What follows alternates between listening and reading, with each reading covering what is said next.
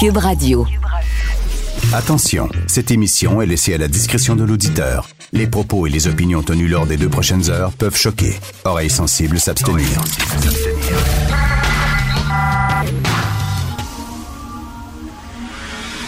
Martino. Richard Martineau. Politiquement incorrect.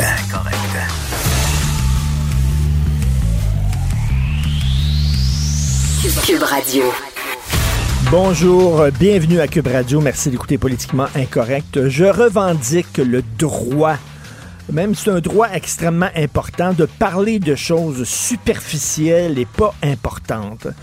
Parce que c'est vrai que depuis plusieurs semaines, c'est toujours des questions de vie ou de mort, puis c'est hyper sérieux, puis important, puis des sujets essentiels.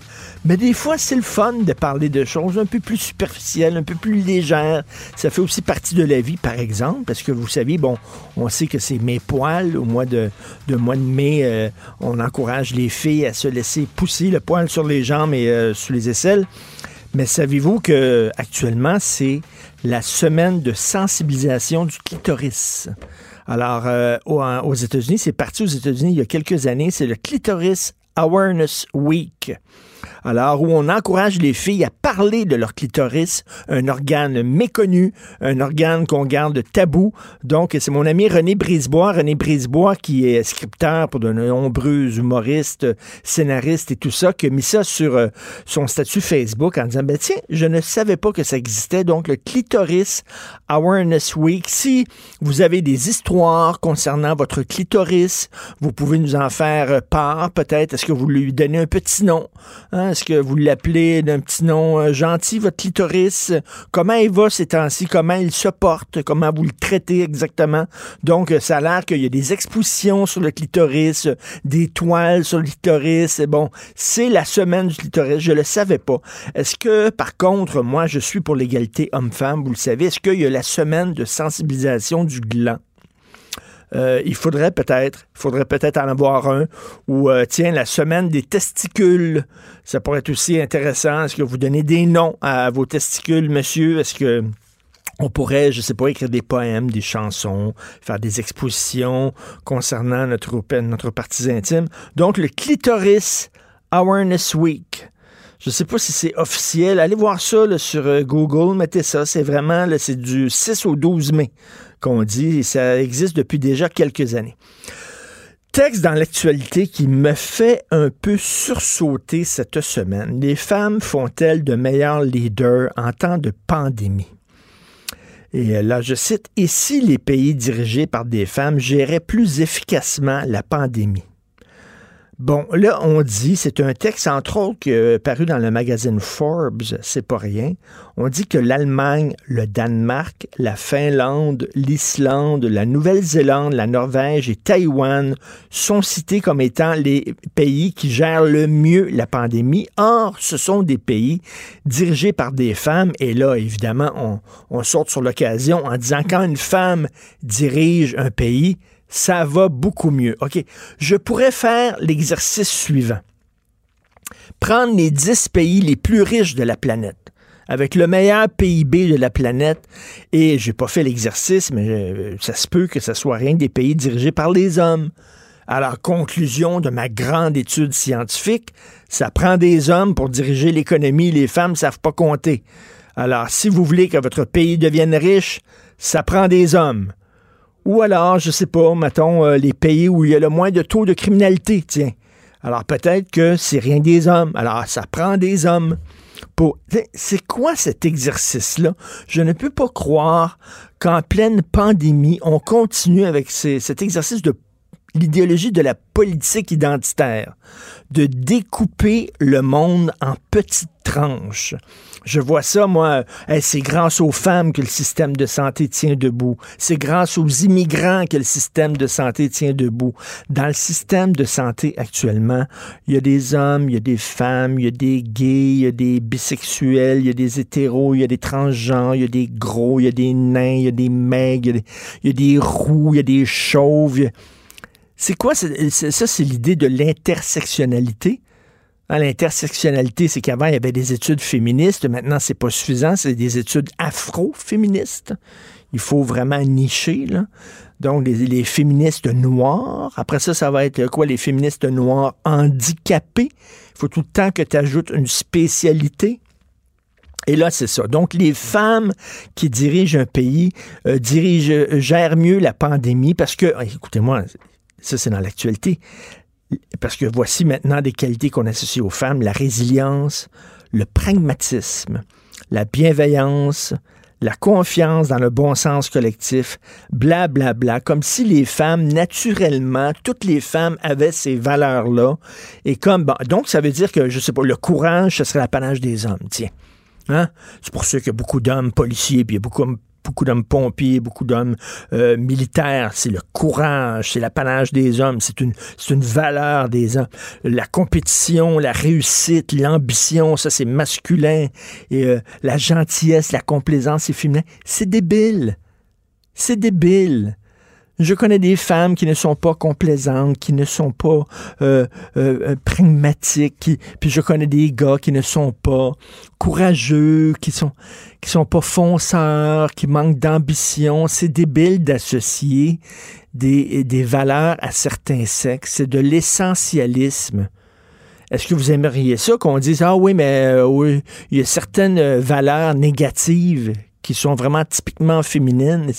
Et c'est drôle parce qu'on souligne toujours le travail des, des femmes dans le milieu de la santé, le travail des... Ben, jamais le travail des hommes. On dit pas, hey, regardez, là, les pompiers, c'est surtout des hommes, c'est fantastique. Bravo, les gars.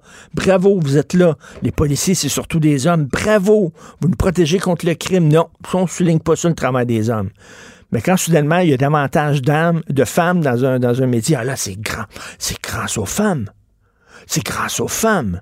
C'est sûr, c'était des hommes dans le système de santé, ça craquerait de partout. Ça serait épouvantable. J'imagine que c'est à cause des hommes qu'il y a eu tant de problèmes dans les CHSLD. Puis là, ça a pris des femmes pour que... Vraiment, là, je ne suis pas capable de cette théorie là, de, de la politique identitaire qu'on applique en temps de pandémie. Vous écoutez politiquement incorrect. Martineau franchement, même avec les cheveux gris, il reste un animateur très coloré. Politiquement incorrect. Et oui, on parle d'économie, tiens, et de bouffe avec Yves Daou, directeur de la section argent du Journal de Montréal, Journal de Québec. Salut Yves. Salut Richard. Parce que la pandémie a un impact directement sur nos assiettes. En, fait, ce qui est fascinant, c'est que tu disais ce matin, euh, tu sais, je, je, me permets de parler de sujets légers. Moi, je vais te parler de sujets qui ont du poids. les porcs et les bœufs. Euh, écoute, euh, je veux juste te dire que quand on écrit dans le journal et évidemment sur le site le prix du bacon, quand il monte, les gens là vont voir le site, vont voir les articles, sont fascinés quand ça touche nos assiettes. Mais ce qui est ah intéressant aujourd'hui, là, c'est que tout l'écosystème, la filière alimentaire au Québec là, est vraiment bouleversée par la COVID. Puis ça va avoir des impacts directement sur l'assiette des Québécois. Euh, donc aujourd'hui, évidemment, il y a beaucoup d'abattoirs puis des transformateurs qui ont été touchés parce que des employés, évidemment, qui avaient la COVID, puis c'est un milieu très sécuritaire. Et donc, euh, évidemment, ils ont dû retirer des employés. Et l'impact immédiat, c'est le fait qu'il y a moins d'animaux qui sont abattus et évidemment moins de transformation parce que la cadence baisse. Alors aujourd'hui, là, on se retrouve dans trois secteurs. Donc, tu as presque 100 000 parts qui débordent dans des porcheries par les éleveurs de porcs. Tu as plus de 500 000 bœufs en attente. Puis on a déjà réduit là, la production de volailles, de poulet de 15 et donc, ça, ça a des impacts immédiats. Un exemple, ça, c'est pas un phénomène qui se passe uniquement au Québec. C'est un phénomène aussi nord-américain, puis même canadien, Cargill, qui est obligé de faire la même chose au niveau de la production euh, du bœuf, qui va se retrouver évidemment sur nos barbecues à un moment cet été. Là. Mais ils ont été obligés de réduire beaucoup la production. Donc déjà, par exemple, Costco, hier, on a visité des, des, Costco, là. déjà, ils ont restreint euh, l'achat du bœuf haché à un paquet par client. Donc celui là qui va vouloir faire des barbecues, c'est rapidement puis il vient puis il veut prendre beaucoup de viande, là, il va devoir attendre parce qu'il va avoir de la restriction. Donc là, ce qui est clair, c'est que l'écosystème est vraiment euh, touché. Ça, c'est parce que c'est parce que pour la transformation et l'abattage, c'est au ralenti, c'est ça? C'est complètement ralenti parce que ce qui arrive, c'est que tu peux tu dois retirer les employés euh, qui, qui ont atteint de la COVID parce ben que c'est un milieu très sécuritaire. Euh, Olimène, fait prend toutes les mesures incroyables, mais il n'y en a même pas moins que la cadence a baissé, puis évidemment, euh, ça a des impacts directement mais, mais ça, euh, mettons, qu'est-ce qu'on fait avec, euh, mettons, tu es un éleveur, puis tu te retrouves avec trop d'animaux, trop de bœufs, trop de poules. Tu ben, fais quoi? Actuellement, c'est ça qui est, qui c'est l'abattage un peu hors circuit là, qui se fait. Et euh, ça, ça inquiète beaucoup les. Euh, nous, on avait un producteur là, qui lui est prêt à lancer la serviette actuellement. Il dit moi là, c'est il n'est pas question que je que, que j'abatte mon cheptel de, de bœuf là. C'est un des, des, grands producteurs de bœuf au Québec. Il y en a très peu au Québec là, en passant là, des producteurs de bœuf. Mhm. Euh, on est beaucoup plus dans le port. Hein. Oui. Et, et ça, c'est c'est inquiétant. C'est pas bon. Probablement que la cadence va peut-être reprendre un moment euh, plus rapidement, mais ça, on le sait, là, euh, on, surveille à, la semaine les, les, cas de COVID un peu partout. C'est le cas aussi dans cette industrie-là. Puis juste te dire, euh, tu sais, l'industrie du porc là, au Québec, là, quand on dit là, un grand employeur au Québec, là, prenons le plus grand employeur au Québec, c'est Desjardins, 40 000 employés. L'industrie du porc au Québec, c'est 30 000 employés. Donc, euh, fait que c'est sûr que c'est un secteur qui est très, très fragile euh, s'il y a un impact comme ça. Puis c'est beaucoup régional. Hein. Au Québec, là, les producteurs de, du porc, t'en as presque 50% dans la chaudière Appalaches. T'en as 20% en Montérégie. Euh, donc, des fermes au Québec, là, on a Montréal qui mange peut-être du bacon, mais nos emplois sont beaucoup en région. Donc, c'est un secteur qui est très, très névralgique. Là. Puis ça pose peut-être la question aussi de la production. Tu sais, euh, il va falloir peut-être voir comment on revoit toute notre production euh, au cours des... Euh, ben, ça, se peut le retour à la normale, c'est peut-être plus le retour à la normale après la COVID. Et puis, est-ce que ça se peut qu'on ait trop mis nos œufs dans le même panier, c'est-à-dire on s'est trop pitché sur la production de porc?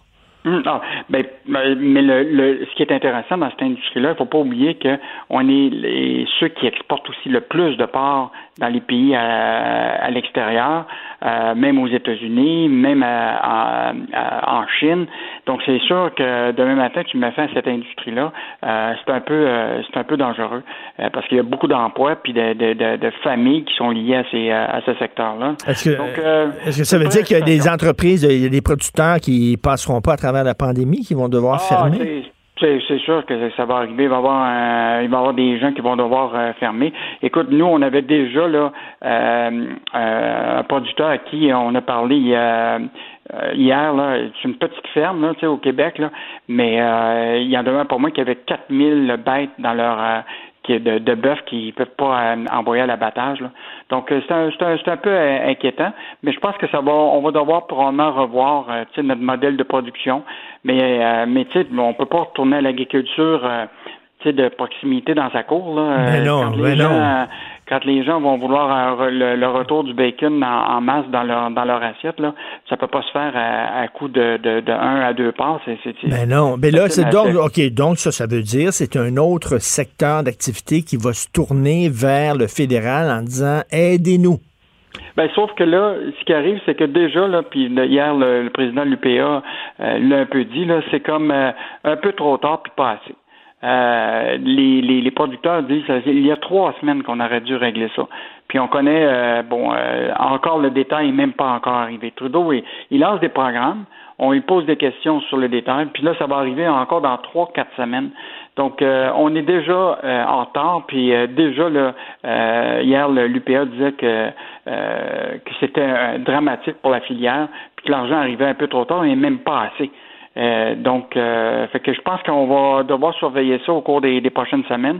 Souhaitons que la, la cadence puisse se reprendre, que la, parce que les consommateurs demain matin, là, ils sont toujours intéressés à acheter de la viande, puis à acheter du, du bacon, puis euh, mais la question c'est qu'ils vont peut-être voir les prix augmenter déjà. Ben c'est ça, parce que c'est ça j'allais te poser comme question. S'il y a moins là, il y a moins de produits comme ça sur les tablettes, ça veut dire qu'ils vont être plus chers.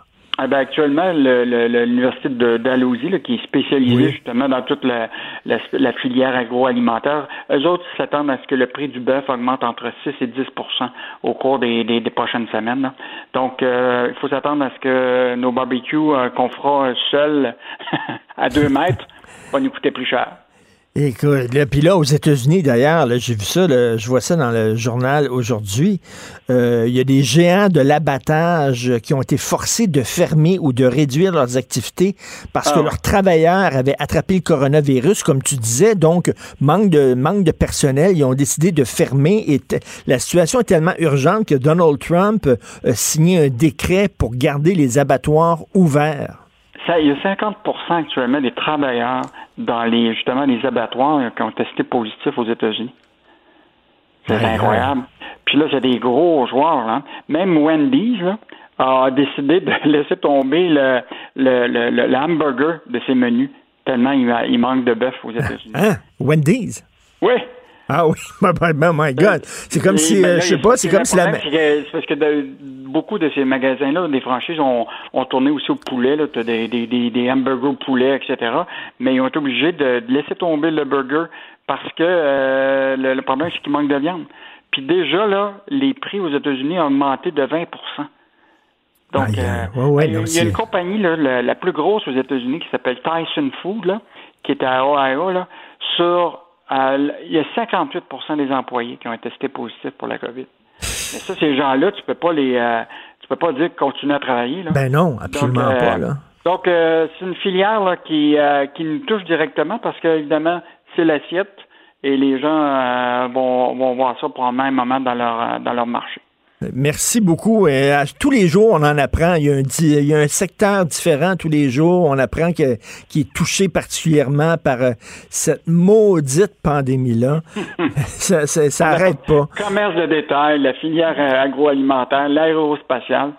Euh, donc, ça vaut la peine de couvrir chaque secteur. Ben oui, ça fait de la job pour les journalistes économiques. Quand vous faites une excellente job aussi d'ailleurs à la section argent. Merci beaucoup Yves Daou. Merci. Merci, ça n'a pas d'allure. Donc, euh, on va, on va Wendy's qui ne sert plus dans c'est comme la maison du spaghetti qui n'a plus de spaghetti. Ça me fait penser euh, au restaurant, je reviens souvent là-dessus, mais la moulerie. Restaurant à Outremont qui s'appelait La Moulerie il y a quelques années et il y avait eu un problème de moules contaminées. Il y a des gens qui étaient morts en mangeant des moules. Alors là, les moules avaient arrêté. Fait y a un restaurant qui s'appelle La Moulerie, puis tout le monde a arrêté de manger des moules parce qu'ils ont peur d'être empoisonnés. C'est comme, ça va assez mal, merci. Donc, euh, ça va mal dans le milieu agroalimentaire. Ça va mal partout. Hier, j'ai lu, on va en parler tantôt dans quelques minutes, un, texte du LA Times que quelqu'un m'a envoyé hier, comme quoi le virus avait muté il était rendu plus, plus fort, plus contagieux, plus résilient. Et là, ça me comme un coup de masse en plein front. J'étais dans mon char. Ma blonde était à la pharmacie en train de faire des achats. Et là, je vois ça apparaître sur mon cellulaire et j'étais tellement déprimé. Le virus muté, maudit. On va en parler avec euh, Marc Hamilton, microbiologiste, dans quelques minutes. Mais ça a l'air que c'est moins grave que ce que je craignais. Un, c'était prévisible, on l'avait prévu que le virus allait muter, et il a muté au mois de mars. Donc, la souche, le, virus qu'on a actuellement ici, euh, à Montréal, au Canada, en Amérique du Nord, c'est déjà euh, le virus muté. C'est déjà la forme mutée du virus. Donc, c'est pas, il va pas avoir un nouveau virus qui va, euh, on, est, on dedans, là, on est dedans. Mais bref, quand j'ai su cette nouvelle-là, j'ai dit, non, va-tu s'en sortir à un moment donné? C'est comme un film de zombies, ça n'a pas de sens. On découvre des médicaments, puis là, finalement, le médicament fonctionne pas sur le virus parce qu'il a muté, mais finalement, ça a l'air que ce n'est pas si grave. Donc, il faut quand même garder espoir, sans dire que tout va bien aller avec le gros smile. Quand même, euh, c'est pas si grave que ça avec le nouveau virus. On se croise les doigts. Politiquement incorrect. À Cube Radio et sur LCN, le commentaire de Richard Martineau avec Jean-François Guérin. Cube Radio.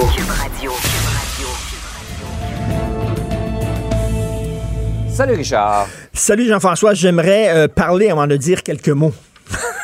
Oui, écoute, tu sais que la ministre du Tourisme, Caroline Prou, nous a dit qu'on va avoir un été, on va pouvoir se promener cet été euh, à travers le mm-hmm. Québec, aller faire le tour de la Gaspésie, aller au lac Saint-Jean, tout ça. Et hier, j'avais à Cube Radio Roméo Bouchard, on le connaît, c'est un défenseur des régions, c'est le fondateur de l'Union paysanne, un homme qui n'a pas la langue dans sa poche, et il nous disait, vous savez, en région, on vous aime beaucoup les Montréalais, mais cet été, restez chez vous.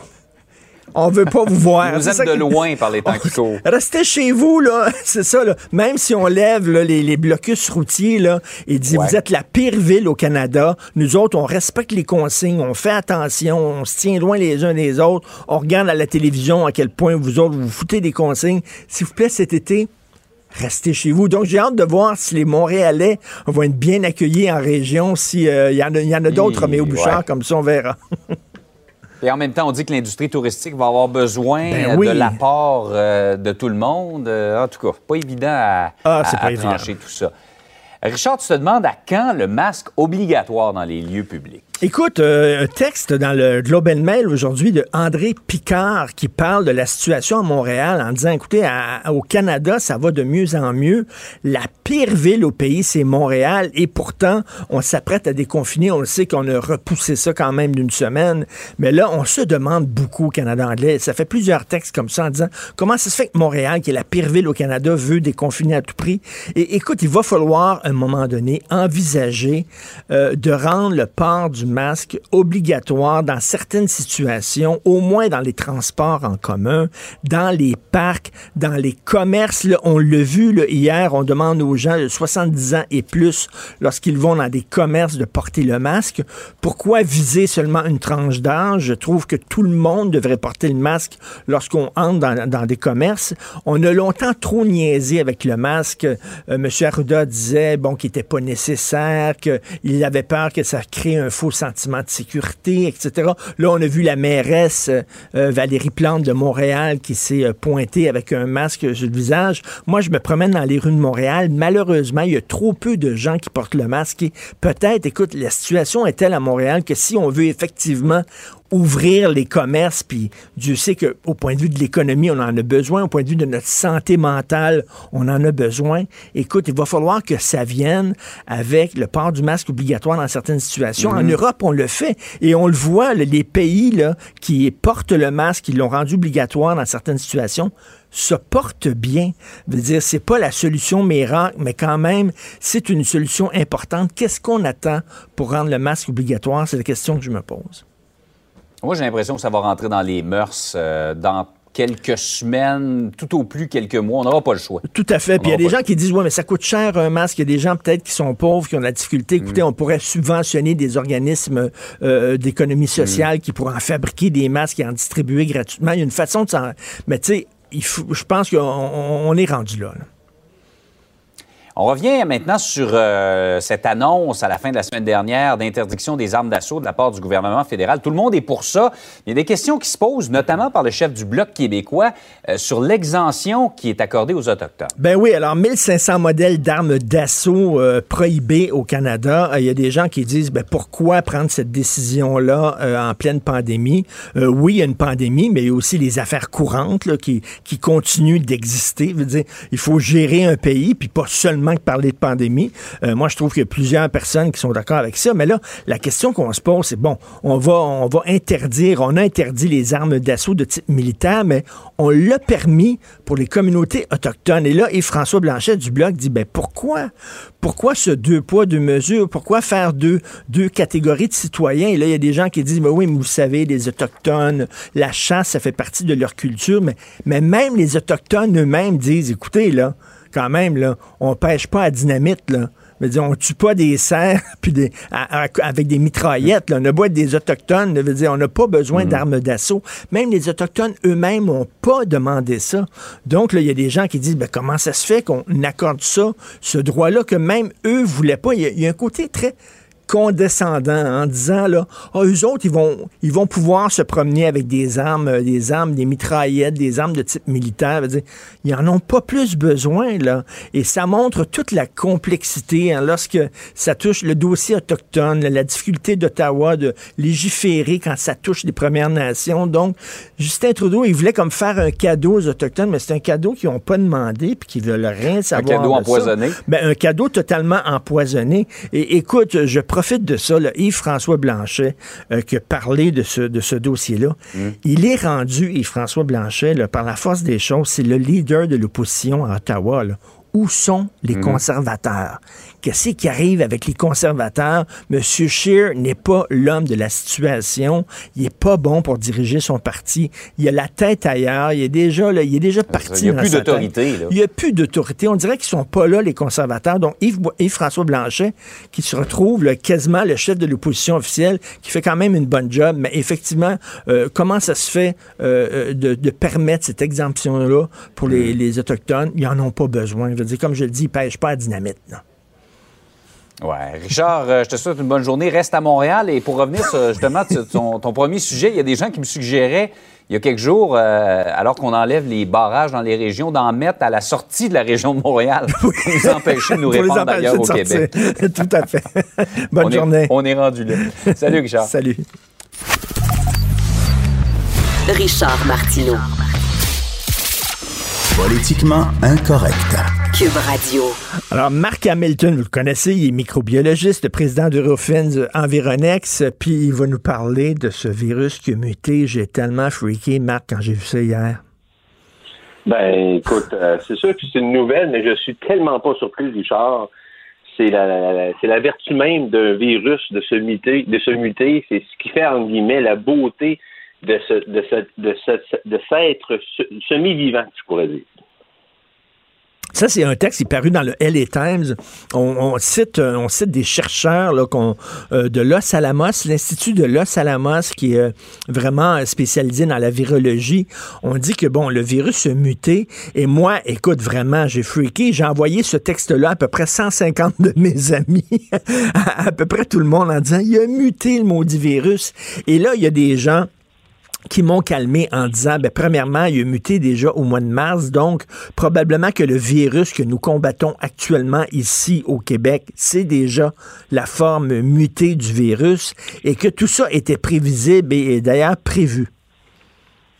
Ben, absolument. Écoutez, c'est ça la crainte. Hein? Quand on a un virus comme ça, et surtout qui est assez infectieux. Hein. On sait qu'il y a un R3 à R5, donc une personne saine, une personne infectée peut infecter 3 à 5 saines. Et euh, un virus, plus les gens l'attrapent, plus il risque de se muter et de créer des nouvelles générations qui sont des fois très similaires à, la, à celle d'origine, qui fait que bon, ça a peu d'influence sur l'immunité.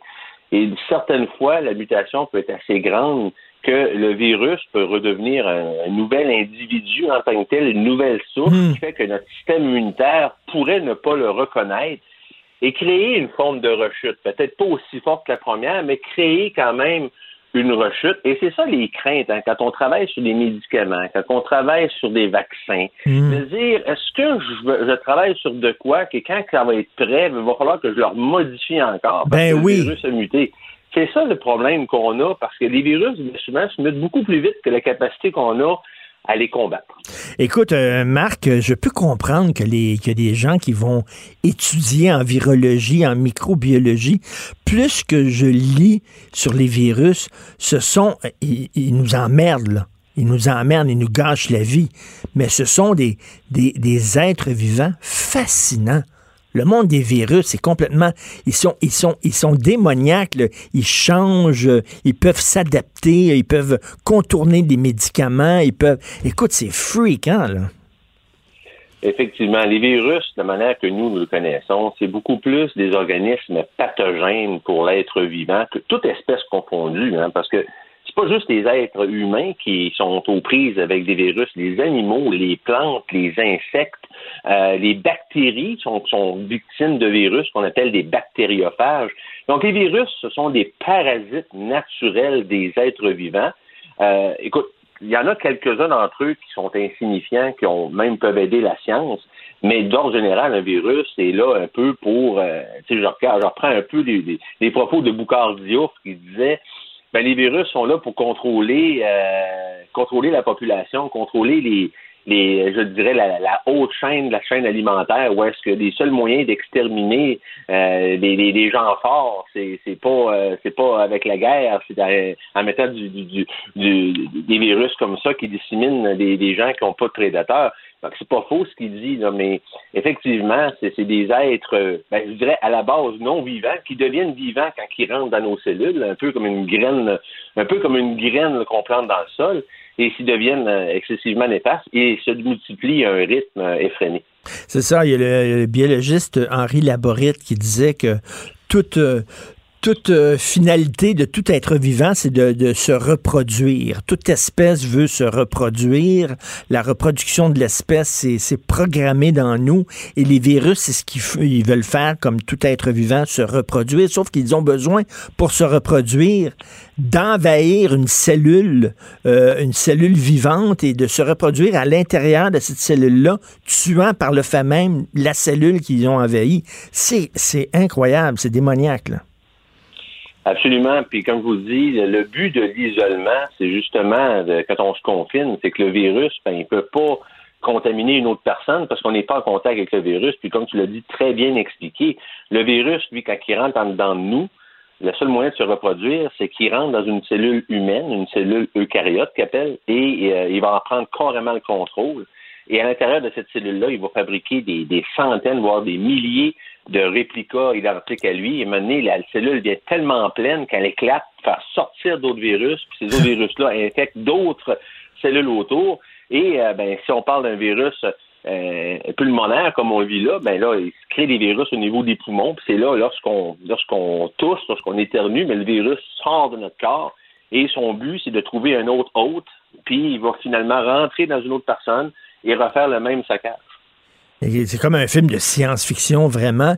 Et donc, hier, c'était vraiment un coup de masse pour moi lorsque j'ai vu que le virus avait muté, parce que je me dis, il y a plein de chercheurs actuellement à travers le monde qui sont en train de, travailler sur un médicament, sur un vaccin. Bon, là, il y a un médicament japonais qui suscite beaucoup d'espoir. Et là, je me dis, bon, pouf, là, il va falloir tout arrêter ces recherches-là parce que le, le virus euh, s'est transformé. Donc, mais, mais j'étais j'étais sur le coup de la panique. C'est pas si grave que ça, cette mutation-là, le présente. Là. Ben, je dirais qu'elle est prévisible, normale. La seule affaire qu'on souhaite à chaque fois qu'il y a une mutation, c'est que la mutation soit pas, soit pas pire que le, celle d'origine. Euh, on sait que euh, si on revient à la grippe espagnole, il y a eu quand même des mutations et chacune des mutations qui a été faites par la suite a été pire que celle d'avant qui fait que ça a augmenté, un peu comme on dit présentement avec le coronavirus, la contagion. Donc, autrement dit, le virus devient plus virulent, pas nécessairement parce qu'il y a plus de symptômes, c'est parce qu'il va infecter plus rapidement le nombre de personnes qui l'entourent, donc il est plus contagieux. Donc, c'est ça le problème dans cette mutation-là, c'est qu'on a un virus qui a augmenté son R probablement de 2,5 à 3,5, voire à 5. Donc, on a un virus qui va se spreader, en guillemets, plus rapidement. Et c'est ça la course, c'est qu'il faut trouver un vaccin avant qu'il ne mute. Encore une fois, et encore une fois, et encore une fois, il peut se muter en un an en 4, 5, 6 versions différentes tout dépendant de la vitesse qu'on a à l'éliminer ou qu'il s'élimine via lui-même. Hein. Des fois, un virus, sans savoir, boum, euh, sa nature, il fait qu'il s'en va et, l'épidémie arrête de par elle-même. Tu sais, comme avant, je prends toujours par référence la grippe espagnole. À un la grippe espagnole, elle est partie de par elle-même. Elle a fait son bout de chemin. Elle a duré à peu près au total euh, un huit mois. Donc, trois, six mois très, très dévastateurs. Et à la fin, euh, ben, les gens n'étaient pas équipés comme aujourd'hui. Hein. Les gens faisaient ce qu'ils pouvaient pour se cacher. Et à un moment donné, le fameux virus est, parti de par lui-même. Et ça, comment l'expliquer? Bon, ben, c'est plus, plus long à expliquer. Donc, le coronavirus, lui, quand on dit qu'il est là pour rester, ben, il peut rester encore six mois, un an. Euh, peut-être qu'il va s'en aller, qu'il ne reviendra pas avant dix ans. Euh, tout comme il va être collé à notre peau encore pendant un an ou deux tant qu'on ne trouve pas un antidote. Euh, on ne le sait pas. Fait que tant qu'il se mute, c'est une mauvaise nouvelle, en guillemets, parce qu'il se crée des nouvelles générations et généralement, il va se renforcer. Donc, euh, c'est plus vite qu'on va trouver un remède pour le contrer, plus vite qu'on va être capable ben de l'étouffer à la source. Alors là, c'était la mauvaise nouvelle, c'est que le virus a muté. La bonne nouvelle, c'est qu'on croyait que euh, le virus, euh, mettons, si tu t'attrapais la COVID, la maladie, euh, et tu finissais par la combattre, on disait elle peut, elle peut renaître en toi. Sauf que là, on voit que les, les, les cas de, de, de gens qu'on croyait qu'ils l'avaient attrapé une deuxième fois, c'était des faux positifs, ça a l'air. Ben, écoutez, oui, ça, ça, ça, fait un peu donner, ben, dire, trouver une raison efficace de dire pourquoi les gens l'ont rattrapé une deuxième fois. Une des solutions que, que, que, tu viens de dire, c'est qu'ils ont probablement attrapé une autre souche du coronavirus. Donc, ils ont combattu, on sait, là, dans les peut-être un mois ou deux avant, une certaine souche. Ils ont passé au travers. Leur système immunitaire n'était pas très, très puissant parce que c'était des personnes quand même assez âgées. Ils ont pogné une petite variante du COVID un mois ou deux plus tard et boum, ils ont eu une rechute. Cette théorie-là, est tout à fait plausible. Donc, c'est sûr que, au lieu de dire si tu un faux positif, un faux négatif, si tu un virus qui s'apparente à celui-là de l'herpès, si tu, euh, bon, tu sais, il y a quelque chose qui a été soulevé les dernières semaines, à savoir pourquoi les gens ne rechutent. Mais la thèse de dire qu'il y a une légère mutation du virus, moi, je pense que c'est elle qui euh, pourrait être la, réponse finale. Donc, euh, la, mutation, quelqu'un m'a dit, un de mes amis a dit, écoutez, écoute, Richard, c'était euh, c'était prévisible et c'était prévu par le, par le milieu scientifique parce que ça fait partie, là, les virus mutent.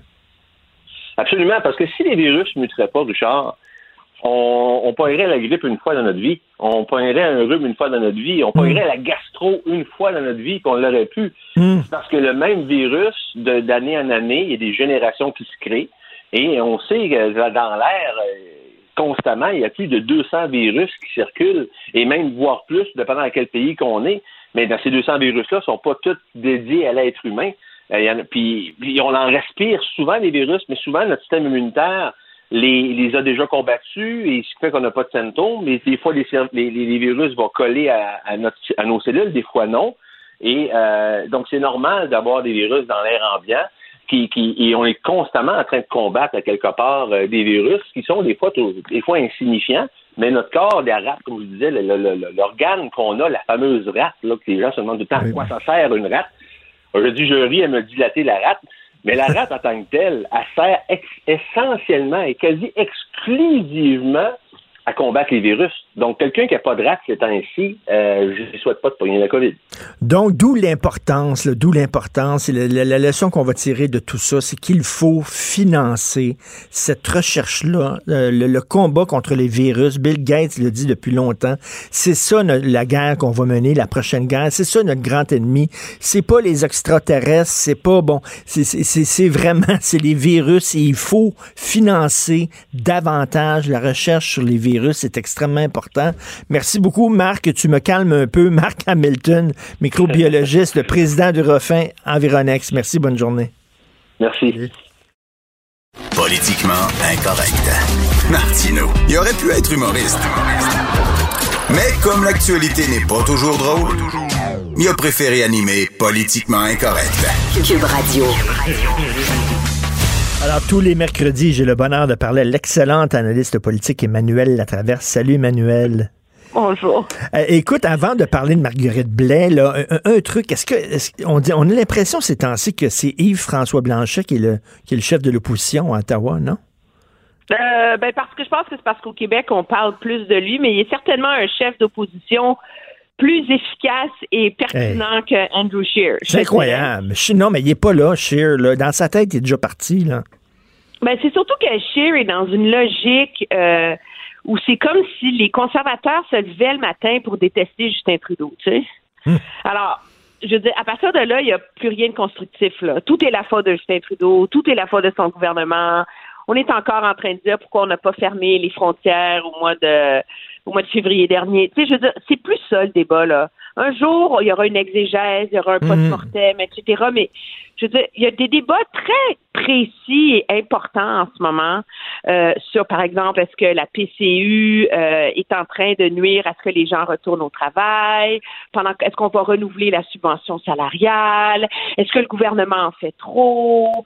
Euh, etc. Puis les, Monsieur le Monsieur Scheer, dans son ton, est tellement vindicatif que finalement, tout le reste se perd. Ce qui ne veut pas dire que lui ne soulève pas des enjeux importants, là.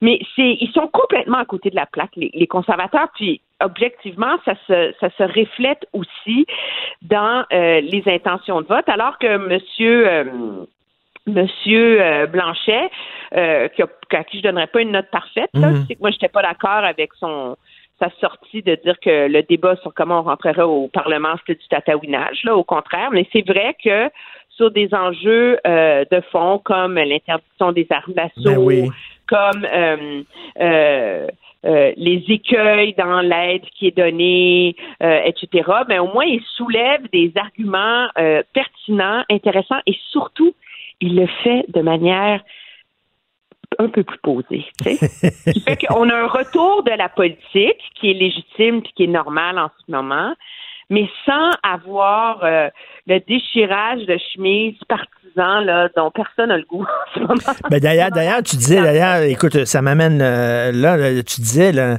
il faut se mettre en mode solution et pas tout le temps essayer de chercher des coupables et tout ça. Et euh, tu me fais bien rire parce que dimanche, tu as sorti la fameuse prière de la sérénité. Euh, pour ceux qui la connaissent pas, c'est dans les alcooliques anonymes, c'est Mon Dieu, permets-moi de... Donnez-moi d'accepter, non, donnez-moi la sérénité d'accepter les choses que je ne puis changer, le courage de changer les choses que je peux et la sagesse d'en connaître la différence. C'est pense excellent. faut réhabiliter cette prière-là. Parce que c'est vrai qu'on la- on l'attribue aux alcooliques anonymes, là, Oui. mais en tout cas, elle a des origines nébuleuses parce que certains l'attribuent à François d'Assise, d'autres à Marc Aurèle, qui était un des grands stoïques, mais c'est comme le stoïcisme 101. Là, tu sais. Mhm. L'idée, là, c'est de concentrer ton énergie sur les choses qui comptent, sur lesquelles tu peux avoir une influence qui compte, et laisser tomber les choses hors de ton contrôle. Oui. Puis bien sûr, ça prend la sagesse et beaucoup, beaucoup, beaucoup de pratique pour en connaître la différence. Mais ça prend, ça Ouais. prend une maturité, une certaine sagesse, effectivement, de dire il y a des choses que tu peux pas changer, accepte-les, sois zen, sois stoïque, comme tu disais, et concentre-toi, mets tes efforts pour changer les choses que tu peux changer. Oui, puis en, en- en période de, de confinement, c'est comme une. euh, moi, ça fait un certain temps là, que je que j'ai changé mon regard sur la vie et que je j'essaie de, de mon mieux de pratiquer cette philosophie de vie. Mais euh, c'est vrai qu'en confinement, c'est encore plus important. Parce que euh, il y a des moments où ton conjoint t'énerve, tes enfants tapent sur les nerfs, euh, aller faire la file à l'épicerie, euh, ça te gonfle, euh, les crétins qui font pas la distanciation sociale, t'as envie de les étriper. Euh, on est comme on est sur les dents parce que nos vies sont complètement chamboulées, mais on ne peut rien y faire. La Mm. seule chose qu'on peut faire, c'est se concentrer sur son propre comportement. Alors, ça m'a surpris hier quand, dans son point de presse, M. Legault a vraiment fait une sortie, tu sais, dans ses, dans ses conseils. euh, Il y a toujours un moment là, où il y a un petit conseil bon père de famille, là. Oui. Et c'était un de ses, euh, c'est un de ses appels aux Québécois de dire, écoutez, là, il faut que tout le monde se mette en mode solution. Il faut, on peut pas se mettre en mode chercher des problèmes. Puis, c'est sûr que pour lui, c'était euh, politiquement une façon de défendre son choix d'ouvrir les écoles avec les 2 milliards de Mm. casse-tête qui viennent avec, etc. Mais c'est une façon de dire, écoutez, c'est malheureux, là, mais c'est moins le gouvernement. On fait de notre mieux. Puis après ça, là, tous les acteurs, là, syndicats, patrons, employés, etc., si tout le monde on met l'épaule à la roue, là, ça va mieux aller que si Et- tout le monde on cherche Et, des bébés. et plus tôt, il avait dit aussi, euh, il faut être indulgent. Ça veut pas dire Oui, on n'a pas le droit de... Oui, ça veut pas dire on n'a pas le droit de critiquer le gouvernement, bien sûr, on a le droit, mais indulgent, c'est-à-dire que la, la bataille qu'on mène, elle est pas facile. Elle n'est pas facile, puis il n'y a pas de réponse claire. Et tout le débat, et moi je trouve que le débat entourant la réouverture des écoles, c'est un cas type. Là. Alors, on a commencé par penser que c'était une bonne idée pour l'immunité de masse, mais là, finalement, ça, ce concept-là ne tient pas. Fait que là, après ça, on a pensé que, mais dans le fond, les enfants sont moins malades. Puis, on commence à penser qu'ils sont peut-être moins contagieux, donc ça limite les risques. Mais là, maintenant, il y a des nouvelles études qui sortent, parce qu'il y a des études qui se font sur tous les sujets de la COVID, sous tous les angles possibles et inimaginables. Et là, on apprend que oui, c'est vrai qu'ils sont moins contagieux, mais dans le fond, comme ils ont beaucoup plus de contacts sociaux, trois fois plus qu'un adulte normal, ben le fait qu'ils soient trois fois moins contagieux, ben, on multiplie par trois le risque, et donc ils finissent par être aussi contagieux. Alors, Hum. on s'entend là, il n'y a pas. On, ce, ce virus-là est tellement pernicieux et tellement difficile à saisir pour les scientifiques que c'est impossible pour les gouvernements de prendre des décisions absolument, totalement garanti, béton éclairé avec une police d'assurance, malheureusement. Non, on, revient là-dessus. Là. On navigue dans le brouillard. Donc, c'est certain, des fois, il va y avoir deux pas en avant, un pas en arrière, un pas de côté. Excusez-nous. On n'a pas. Donc, c'est ça qui demandait aux gens d'être indulgents. Ça ne veut pas dire euh, arrêter, euh, arrêter de nous critiquer, mais euh, essayer de. ce qu'il disait, c'est imaginez-vous dans mes souliers dans mes bottines. C'est ça. Qu'est-ce que vous feriez? Oui, oui, puis il faut, il faut mettre... Euh, et, et c'est pour ça, moi, je pense, pour revenir à ta première question, que le ton d'intervention des partis d'opposition est très important. Parce que les partis d'opposition ont un rôle absolument fondamental à jouer dans cette crise-là. Moi, je le pense. Euh, ils ont euh, chacun à leur façon, ils ont soulevé des enjeux, des écueils, des problèmes avec les projets de loi du gouvernement Trudeau qui ont tous été amendés d'une façon ou d'une autre. Je pense que les partis d'opposition ont des, les députés d'opposition ont d'immenses réseaux de contacts sur le terrain pour amener à l'avant-plan des problématiques, euh, faire des recommandations au gouvernement, etc., etc. Il faut le faire dans un ton qui est à la recherche de solutions et pas genre ah, on vous a pogné les culottes à terre. Écoute, ce qui me mène à Marguerite Blais parce que bon, il y, a eu comme une tentative de réhabilitation de Marguerite Blais. Selon toi, là, bon, après avoir dit nous sommes tous responsables de ce qui s'est passé, là les gens disent voyons donc comment ça se fait qu'elle elle accepte pas sa part de responsabilité? Elle faisait quand même partie du gouvernement libéral et là du bout des lèvres, ah! elle l'a dit du bout des lèvres. Est-ce que tu penses pense que c'est François Legault qui a dit là, Marguerite, tu vas aller devant la caméra puis tu vas dire que tu es en partie responsable aussi. Ouais, moi j'ai pas moi j'ai eu beaucoup de difficultés avec euh, son sa tentative de réhabilitation euh, hier. Moi, je suis d'accord avec on va pas lui mettre tous les mots de la terre sur le dos là. C'est pas de sa faute personnellement si les CHSLD sont euh, sont si mal financés, où les gens sont sous-payés, où les conditions sont, sont si mauvaises. Puis on peut dire qu'elle aurait dû crier puis se battre quand elle était dans le gouvernement libéral. Puis là, elle va dire que c'était pas sa responsabilité, qu'elle était en charge du vieillissement actif, etc. sais, je veux dire, ça, c'est dans ma tête, là, je sais que je suis une exception, mais c'est académique, ce débat-là. Hmm. Moi, je regarde, elle est ministre du gouvernement de la CAC, responsable des années et des CHSLD, elle les a tous visités. Là. Moi, la question, c'est pourquoi, comme ministre, elle a laissé passer que les CHSLD soient mal préparés. Ah et on le sait pour preuve parce que dans tous les comités de la gestion de crise, à l'origine, il n'y avait pas un comité voué au CHSLD. Et donc, on a, on a, c'était l'angle mort et c'était sa job de pas de le faire sur la place publique, mais de ruer dans les brancards. Mais là, tu parles lorsqu'elle était au gouvernement libéral? Non, non, je parle maintenant. Là, maintenant, à partir du mois de, février, mars, là, il y a eu des comités au gouvernement. On a su que ça s'en venait. là. Je veux dire, on a mis sur mm, place la mm. gestion des hôpitaux, ceci, cela, qu'est-ce qu'on fait? Je veux dire, tu sais, c'est comme, on a, pourquoi les CHSLD sont restés comme une parenthèse du milieu hospitalier? Ça, c'est, ça, là, ça, c'était sa responsabilité de dire, écoutez, les amis, là, moi, je les ai visités, ça passera pas. C'est un enfer dans ces endroits-là. Pourquoi? C'est ça le problème. C'est ça qu'on peut lui reprocher. Et, depuis le début de la crise, le fait que qu'elle soit absente, bon, on aura un débat, là, mais le 14 avril, on annonce qu'on laisse les prochains dents entrer. Pourquoi ça prend trois semaines essayer de corriger le tir? Hmm. Et qu'est-ce que tu dis, là, les gens qui disent qu'elle était là dans le gouvernement libéral, puis elle n'a rien fait, puis elle dit oui, c'est parce que mon conjoint était malade, j'étais aidante naturelle, ça prenait beaucoup de mon énergie, d'ailleurs, j'ai démissionné, blablabla. Euh... Mais écoute, je pense que c'est vrai. Je pense que il y a une part de vérité là-dedans, probablement. Mm. Quand ta priorité dans la vie, quand ton conjoint est gravement malade, puis tu décides de t'en occuper, c'est absolument sain, légitime, euh, tout ce que tu veux, de dire, bon, ben moi, finalement, la politique, euh, je mets ça sur pause, mais on sait tous, pour ceux qui étaient là à l'époque, la raison première pour laquelle elle a quitté la politique, c'est qu'elle n'avait pas été nommée ministre et elle était mécontente. Mm. Alors, c'est correct et c'est légitime de ne plus avoir été intéressée. Là. Je veux dire, les gens ont le droit de faire des choix c'est pas à elle d'être de porter seule sur ses épaules le poids de la cause des aînés en CHSLD là. Tu sais, je veux dire, on va pas tout lui mettre sur les épaules. Là. Mais je pense qu'à un moment donné, tu peux pas bâtir ton image politique comme étant la plus grande défenseresse des aînés vulnérables, et etc. Puis après ça, te laver les mains de l'état de la situation dans les CHSLD et te en te cachant sous le couvert d'une responsabilité collective. Moi, c'est là que j'ai un immense problème.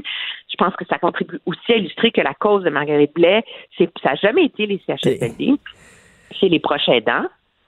Et moi, j'ai mmh, aussi de la mmh. misère avec la récupération des maisons des aînés comme un grand, tu sais, le, le, le Taj Mahal est la solution magique, là. Maison des aînés, ça n'a jamais été vendu comme un, une solution à la pénurie de main-d'œuvre et aux difficiles conditions de travail dans les CHSLD. Là. Maison des aînés, c'était vendu comme un lieu agréable où vivre et aller euh, et vieillir. Là. Et il y a beaucoup de gens, bon, on sait que Mme Marguerite Blais, je pense qu'elle est sincère lorsqu'elle dit qu'elle aime vraiment beaucoup les, les, personnes âgées, puis bon, elle a leur intérêt à cœur, mais tu sais, c'est pas parce que dans ta vie personnelle, tu fais preuve de bienveillance que tu fais nécessairement une bonne ministre. Ben de un et de deux, le, pouvoir, puis ça, je pense qu'il faut avoir un débat autour de ça. Là. Puis ça, c'est pas de sa faute à elle personnellement non plus. C'est à quoi ça sert un ministre des aînés, sais? Parce qu'en bout de ligne, si elle a levé tous les drapeaux qui devaient être levés, si elle s'est battue comme elle aurait dû le faire, puis personne l'a écouté, ben à quoi elle sert? Et c'était un peu la même chose euh, sous les gouvernements précédents de M. Couillard, de M. Charret, etc.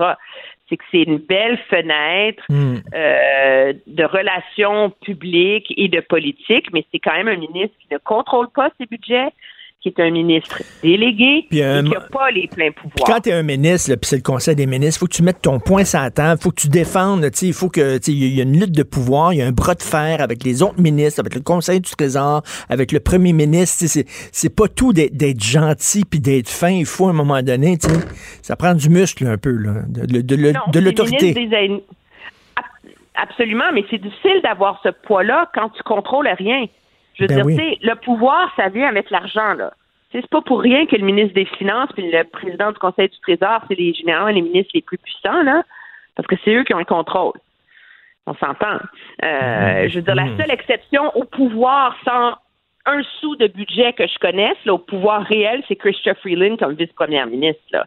Mais bon, ça c'est un autre cas. Mais donc, Madame Madame Blais, on peut pas, on peut pas lui mettre tous les mots sur la tous les, les maux et les problèmes de la crise sur les épaules. Mais c'est, elle, ne peut pas se soustraire au jugement qu'elle a failli à la tâche. Tout à fait. Écoute, en rapidement terminant, le deux minutes, le Montréal, on sait qu'on a repoussé d'une semaine le déconfinement. Est-ce qu'on devrait peut-être le repousser ad vitam aeternam jusqu'à temps que la situation se redresse vraiment à Montréal? Ben absolument. Moi, je pense ben que, je veux dire, on, on peut pas tout. Il y a une chose sur laquelle tout le monde s'entend, c'est qu'on ne peut pas opérer un déconfinement si la situation n'est pas sous contrôle depuis un certain temps. Donc, depuis qu'on a passé la période d'incubation du virus, donc sous contrôle depuis deux semaines. On est à un milliard de lieux de ça ben, à Montréal. Et la stratégie initiale du gouvernement de confiner les régions, donc de boucler les régions pour pas qu'on puisse y entrer, c'est une bonne idée. Mais à partir du moment où on lève ces barrages-là, mais là, il y a le risque réel et que ça pose des Montréalais qui vont faire leur, qui fassent un ben, confinement qui se prolonge à Montréal, vont aller faire leurs courses en région. Ben non, ben non, écoute, j'avais. de la tâche d'huile. Ben, j'avais Roméo Bouchard euh, hier, justement, de l'Union paysanne, un grand défenseur des régions, qui dit On vous aime beaucoup, les Montréalais, mais restez chez vous cet été. On veut pas vous voir, là. Ben, hein? c'est un, un dilemme important qui va se poser, là. Et il se pose tant qu'on est dans la période où les commerces sont fermés à Montréal, mais ils sont ouverts en, région. Quelqu'un qui meurt d'envie d'aller s'acheter un livre puis qui trouve que les délais de livraison chez Renaud Bré sont trop longs, mais ben, il a juste à prendre son auto, puis il y a une super belle librairie au Mont-Tremblant ou à Saint-Sauveur. Là. Ben oui. Alors, c'est. Non, non, c'est sûr que, écoute, les autres, ils veulent, ils voient qu'on est la pire, la, pire ville, on est l'épicentre au Canada, puis là, on va débarquer chez eux cet été, bon, on va faire le tour de la Gaspésie, puis on va aller au lac Saint-Jean. Pas sûr qu'ils trippent bien fort de nous autres de nous ben, voir arriver. Ça pose un vrai problème ben de santé publique. Je pense qu'il est légitime. Je dis pas qu'il faut qu'il faut. Euh, j'ai pas la la réponse à cette problématique-là, mais je conçois que c'est un problème et que le gouvernement n'est pas obligé de décider tout de suite, mais qu'à terme, si ça se prolonge, il va avoir des décisions à prendre sur comment gérer euh, Montréal versus le reste de la province. Merci Emmanuel. Puis je vais demander à ma mère de me broder la, prière de la sérénité, que je puisse mettre ça, accrocher ça dans la cuisine et que je puisse la lire ah tous les jours. il y a un super beau livre aussi qui, qui existe en anglais seulement, mais c'est l'agenda du stoïcisme. Je t'enverrai c'est une page sur un principe du stoïcisme par jour. Et c'est vraiment, vraiment bien. Je, vais essayer de développer ça.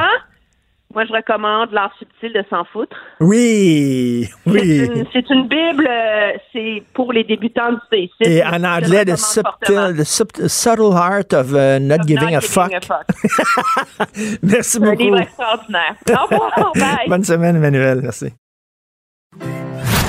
Martino. Un Martino par jour éloigne le médecin pour toujours. Vous écoutez Politiquement incorrect.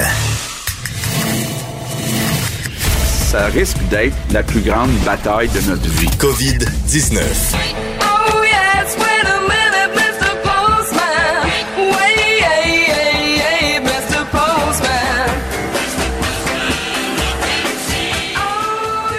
C'est le facteur. Hello! On aime tous la visite du facteur. Euh, ça dépend. Ben oui. Ça dépend des jours. Alors, on recevait des trucs plus excitants, euh, me semble, dans les.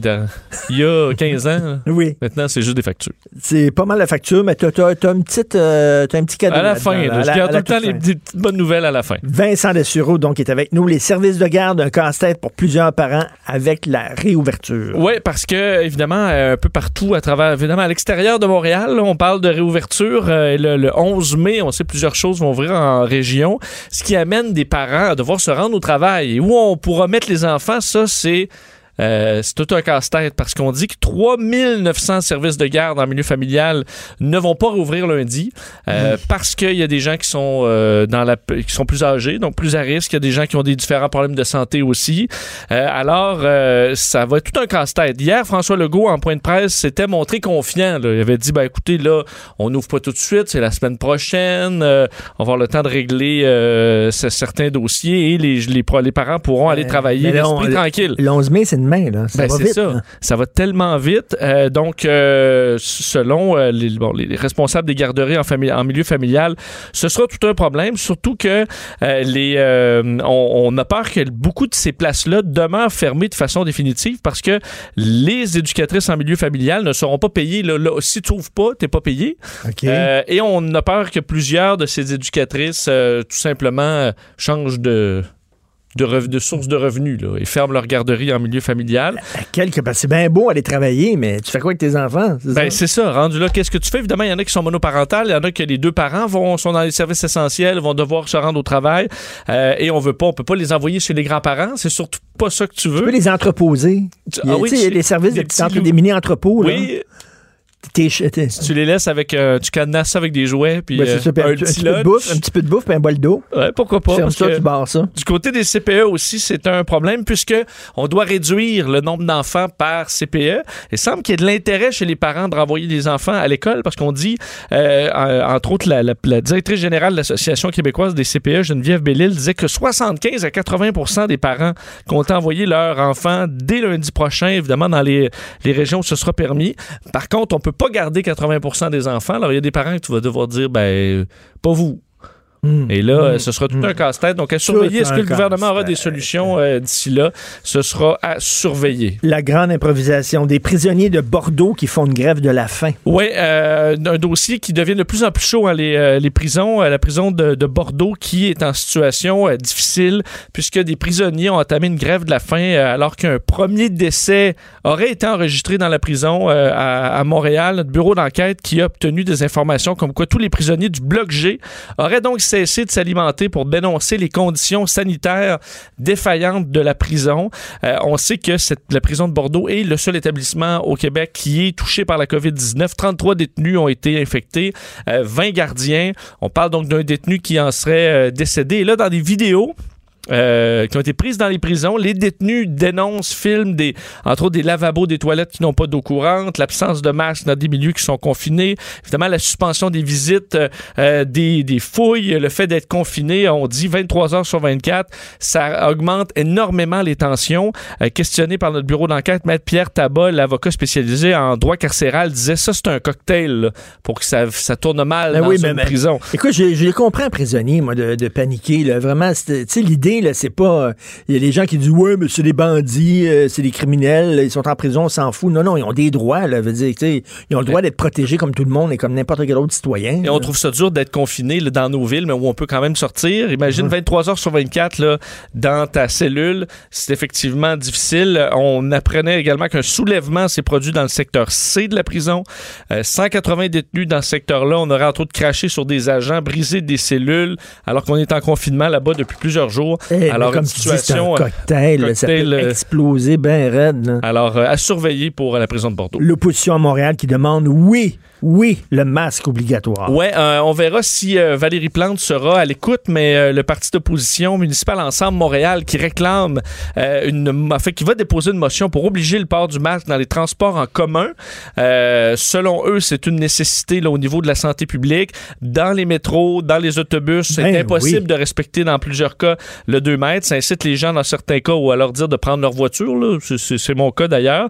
on dit si on veut, c'est Lionel Pérez du euh, d'Ensemble Montréal qui dit si l'on veut un déconfinement en évitant à tout prix l'éclosion d'une deuxième vague, il faut mettre toutes les chances de notre côté, faire en sorte que les personnes asymptomatiques ne puissent propager le virus lorsqu'elles utilisent les transports en commun. C'est que plusieurs pays euh, le font déjà, cette obligation, la plupart des pays d'Europe, mais c'est également le cas du, euh, de, des villes comme Mexico, San Francisco, qui l'obligent également dans le transport en commun. La motion, par contre, sera débattue lors du conseil municipal du 25 mai. Alors, euh, c'est loin, le 25 mai. Est-ce que de sortir avec cette demande-là euh, fera évoluer la. Il faut, rappeler à M. Perez qu'on n'a pas le droit des rassemblements aussi. Hein? Tu veux dire? ah, ben oui, effectivement. Euh, tu sais, sa fille se mariait oui. à New York. Et son. Puis il y avait des musiciens, là, qui, qui, il a fait un FaceTime, puis là, les voisins sont pointés, puis il y avait plein de monde devant chez eux, puis il y a eu une contravention, oui. M. Perez. Mais peut-être que là, ça sa connaissance du dossier a évolué. Peut-être depuis. Oui. J'aime bien ça avec, euh, avec quelle subtilité. Plus sensible. Le nombre de décès pourrait être sous-estimé au Québec. Oui, encore là, euh, nos collègues du bureau d'enquête qui arrivent avec des chiffres, parce qu'évidemment, à la fin de tout ça, et ça, M. Arruda le disait, dans les pays où on calcule pas tous les décès euh, ou les décès hors dehors des hôpitaux, on aura le chiffre en, comparant, en comparant tout simplement les décès de l'an dernier avec les décès de cette année, puis on verra que le taux a augmenté, puis on aura une véritable idée de combien de personnes est mort en raison de la pandémie Et si on fait l'exercice déjà au Québec, selon eux, euh, il y a déjà quelques centaines de décès qui n'auraient probablement pas été comptabilisés. Lorsqu'on regarde les décès pour mars et avril 2019 versus mars et avril de cette année, euh, ben, il y a des décès anormalement élevés. on parle au moins 200 décès, enfin 180 quelques décès supplémentaires qui seraient peut-être à calculer ou qui sont les résultats de dommages donc collatéraux à cette pandémie. Euh, on parle évidemment de déshydratation dans des CHSLD, de, euh, du désespoir, même pour certaines personnes âgées qui peuvent tout simplement se laisser aller. Alors, on voit une hausse de 187 décès par rapport à mars et avril 2019. Euh, et on attend encore dans les prochaines semaines, parce que souvent, pour les, les, déclarations de décès, il y a des délais, là, alors même de plusieurs semaines. Alors, ce bilan qui risque d'augmenter. On sait que le New York Times calculait, entre autres en France, une surmortalité de 47 pour euh, la même période, un excès de 6400 morts. Alors souvent, c'est en faisant cet exercice-là qu'on verra le réel bilan de la pandémie dans le monde. parlant de bilan, justement, le bilan mondial, oui, euh, 260 000 décès, 3,7 millions de cas. Euh, dire que l'Espagne, un des pays qui a été les plus touchés, disait euh, via son premier ministre dans les dernières heures qu'un déconfinement trop précipité serait impardonnable, sachant avec les connaissances qu'on a maintenant, donc de repartir trop vite, ce serait euh, extrêmement dangereux. Alors que la Russie est devenue le cinquième pays le, le plus touché d'Europe dans les dernières heures, eux qui voient la, le taux de, de, de cas augmenter de façon importante et la Russie, euh, pas la Russie, excuse-moi, la Chine, qui refuse une enquête internationale pour l'instant, disant qu'il n'y aura pas d'enquête avant la victoire finale sur le virus. Alors, combat en premier, enquête. Rappelons, ensuite. rappelons cette enquête du réseau Global News qui affirme que la Chine, pendant six semaines, ils ont fermé leur gueule le temps d'acheter le maximum de masques à travers le monde, de shipper ça dans la mère patrie. Hein, profiter de leur longueur d'avance, comme quoi ils savaient qu'il y avait une épidémie pour acheter le maximum 2,5 milliards de produits de protection.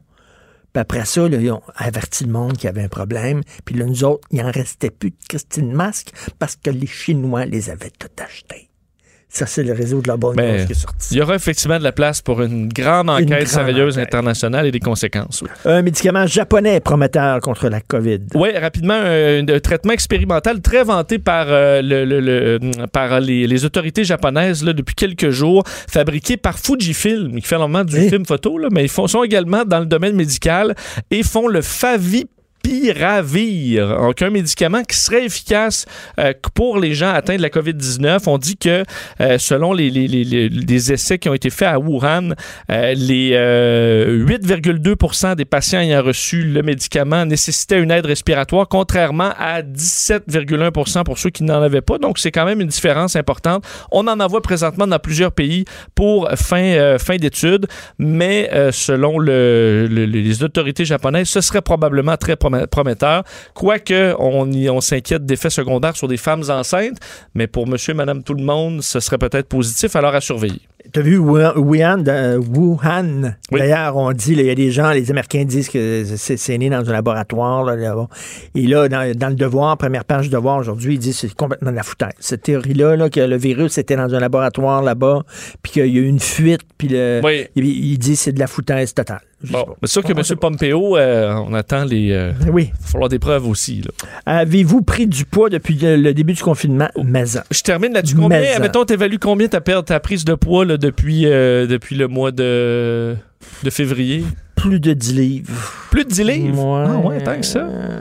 Parce que selon un dossier dans le Nouvel Observateur ce matin de le site. Darwin Nutrition en France, les Français, on pourra voir au Canada, là, mais les Français auraient vu leur poids augmenter en moyenne de 2,5 kilos, donc 5,5 livres. euh, depuis le 27 mars. Alors ça, c'est quand même euh, pas si loin, là, selon euh, une enquête donc auprès des, euh, auprès des Français qui euh, mangent davantage, grignotent davantage en raison du confinement, bougent moins, évidemment parce qu'ils sont, ils sont confinés. On parle quand même d'une légère prise de poids. 5 livres, les autorités, les experts disent faut pas s'alarmer. C'était prévisible dans un contexte de stress également et de dépenses énergétiques limitées. Plus de temps à la maison signifie plus de temps consacré à la préparation des repas, mais aussi à grignoter pendant tout ça, prendre un verre de vin en cuisinant. Alors, euh, mais la plupart des Français envisagent de manger plus sainement là, dans le futur. Mais ça, euh, c'est comme après les fêtes. là. Tu dis, ah, on va se mettre, remettre en forme. Mais tu sais, tu vas en France, ils sont toutes minces. Oui, ça, il n'y a pas une grande problématique de Mais ils mangent quand même le vin, puis le pain, puis le, Le fromage, euh, tout ah, ça, puis raison. tout le truc, là. Ils sont super minces comme toi. Super minces comme toi. Toi, t'as pas pris une once. Mais je suis, euh, je suis de descendance française, là, si je me fie à mon arbre généalogique. Ah, c'est alors c'est probablement, probablement ça. Et également le fait maison. Mais tu sais, le fait maison, là, c'est bon, mais tu sais, moi, je mets de l'huile, puis de la crème, puis du beurre. Quand ça goûte pas assez, là, hum, un petit peu.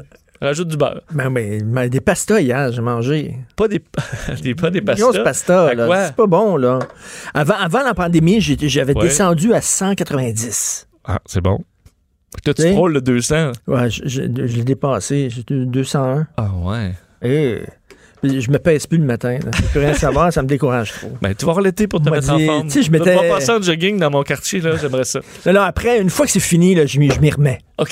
Je m'y remets, là. Je, je vais faire du vélo stationnaire, puis tout ça. puis Mais je si ça prend 18 mois, tu, tu- tu vas me rouler jusqu'ici. J'ai pas le choix. Merci, monsieur le Salut. facteur. Martineau et l'actualité, c'est comme le yin et le yang. Impossible de dissocier. Politiquement incorrect. Tiens, on va parler de nos voisins du Sud avec Luc La Liberté. Liberté! Liberté! Analyste et blogueur au Journal de Montréal, Journal de Québec. Salut Luc La Liberté! Ouais, tu, tu m'associes à un de tes derniers papiers, si je comprends bien. non, non. Écoute, Luc, bien sûr, on va parler du Grand Orange et de cette vidéo de, la part de républicains qui le critiquent beaucoup. Mais avant, avant, je veux te parler de mon oncle Joe Biden, que j'appelle Creepy Joe. Il y a encore plein de vidéos qui circulent sur les médias sociaux. Tu as vu ça, où on le voit à répétition tenter des femmes, tenter des enfants, les, les mains dans le cou, dans le visage. Vieux mon oncle cochon, vraiment, j'ai un grand malaise et je ne comprends pas comment ça se fait. On ne parle pas davantage de ça, qui est vraiment son talon d'Achille à Joe Biden. Et, l'accusation d'agression sexuelle, c'est quand même. Eh, si c'était un républicain, là, on en parlerait, mais tout le temps, du matin au soir, du soir au matin. Mais lui, on dirait que ça ne colle pas après. Tu vois, puis pourtant ici, j'ai quand même fait un effort de ce côté-là. Je lui ai réservé trois papiers à M. Biden ben sur, cette, euh, sur, cette, question-là. C'est effectivement problématique. On peut trouver, puis c'est la, la, la c'est la stratégie démocrate, puis c'est la réponse de Joe Biden. Écoute, c'est peut-être la, la, la, vérité, mais effectivement, il a droit à un traitement de faveur.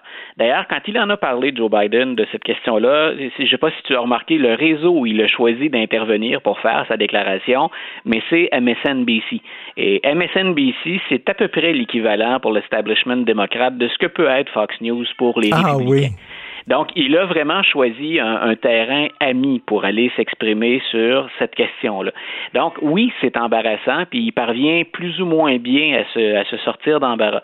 Euh, la carte qu'on va jouer du côté démocrate, et c'est ce que je, ce que je commençais à dire, donc c'est que Biden, et, et c'est un peu vrai aussi quand on observe l'ensemble de sa carrière, c'est quelqu'un qui, avec les hommes et les femmes, euh, est quelqu'un de, de, de, très, très euh, amical.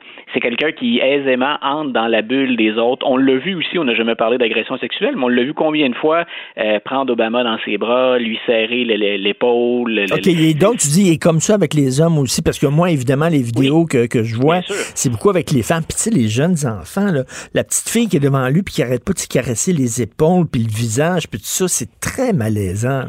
Ben, c'est, il correspond à, à, une autre génération, tout à fait. Mais je, ce qui est difficile à percevoir, c'est euh, pourquoi on l'avantagerait? Alors que, imaginons Donald Trump faire la même chose avec de jeunes enfants. On sait que M. Trump, pour les femmes, pour les adultes, il y a beaucoup de, il y a beaucoup de documentation aussi. Ben euh, mais s'il le faisait avec de jeunes enfants, on trouverait ça effectivement creepy. Donc, on, est dans une drôle de situation. C'est une question de perception après ça. Est-ce que, est-ce que vous le croyez, Joe Biden, ou est-ce que c'est, est-ce qu'effectivement on veut lui reprocher, est-ce qu'il y avait une mauvaise intention derrière ces gestes-là? Les montages qu'on voit en ligne sont pas favorables. C'est très, très, très clair. Mais lui va jouer sur le fait, puis c'est le premier message qu'il avait passé quand on a évoqué ces, montages. Il avait dit, écoutez, j'ai bien compris que les temps avaient changé, puis qu'il y a une attitude que j'avais, je suis très friendly, donc je, ne peux plus faire ça, entrer dans la bulle des gens sans leur demander. Et je, ne suis pas sûr que moi, l'excuse d'une autre génération, euh, je connais ben des gens d'une autre génération qui n'étaient pas tâtonneux comme ça, tu sais. Ben voilà, c'est là où c'est là où ça devient très difficile de, de, de, de placer, la, la, la, d'établir la ligne. Puis dans ce temps-là, ben là, on a de la récupération politique. Puis on dit oui, mais regardez le bilan des deux hommes, Trump ou Biden. Vous n'avez pas affaire aux deux mêmes individus. Euh, je pense que dans un débat politique, on ne s'enfargera pas dans ces nuances-là.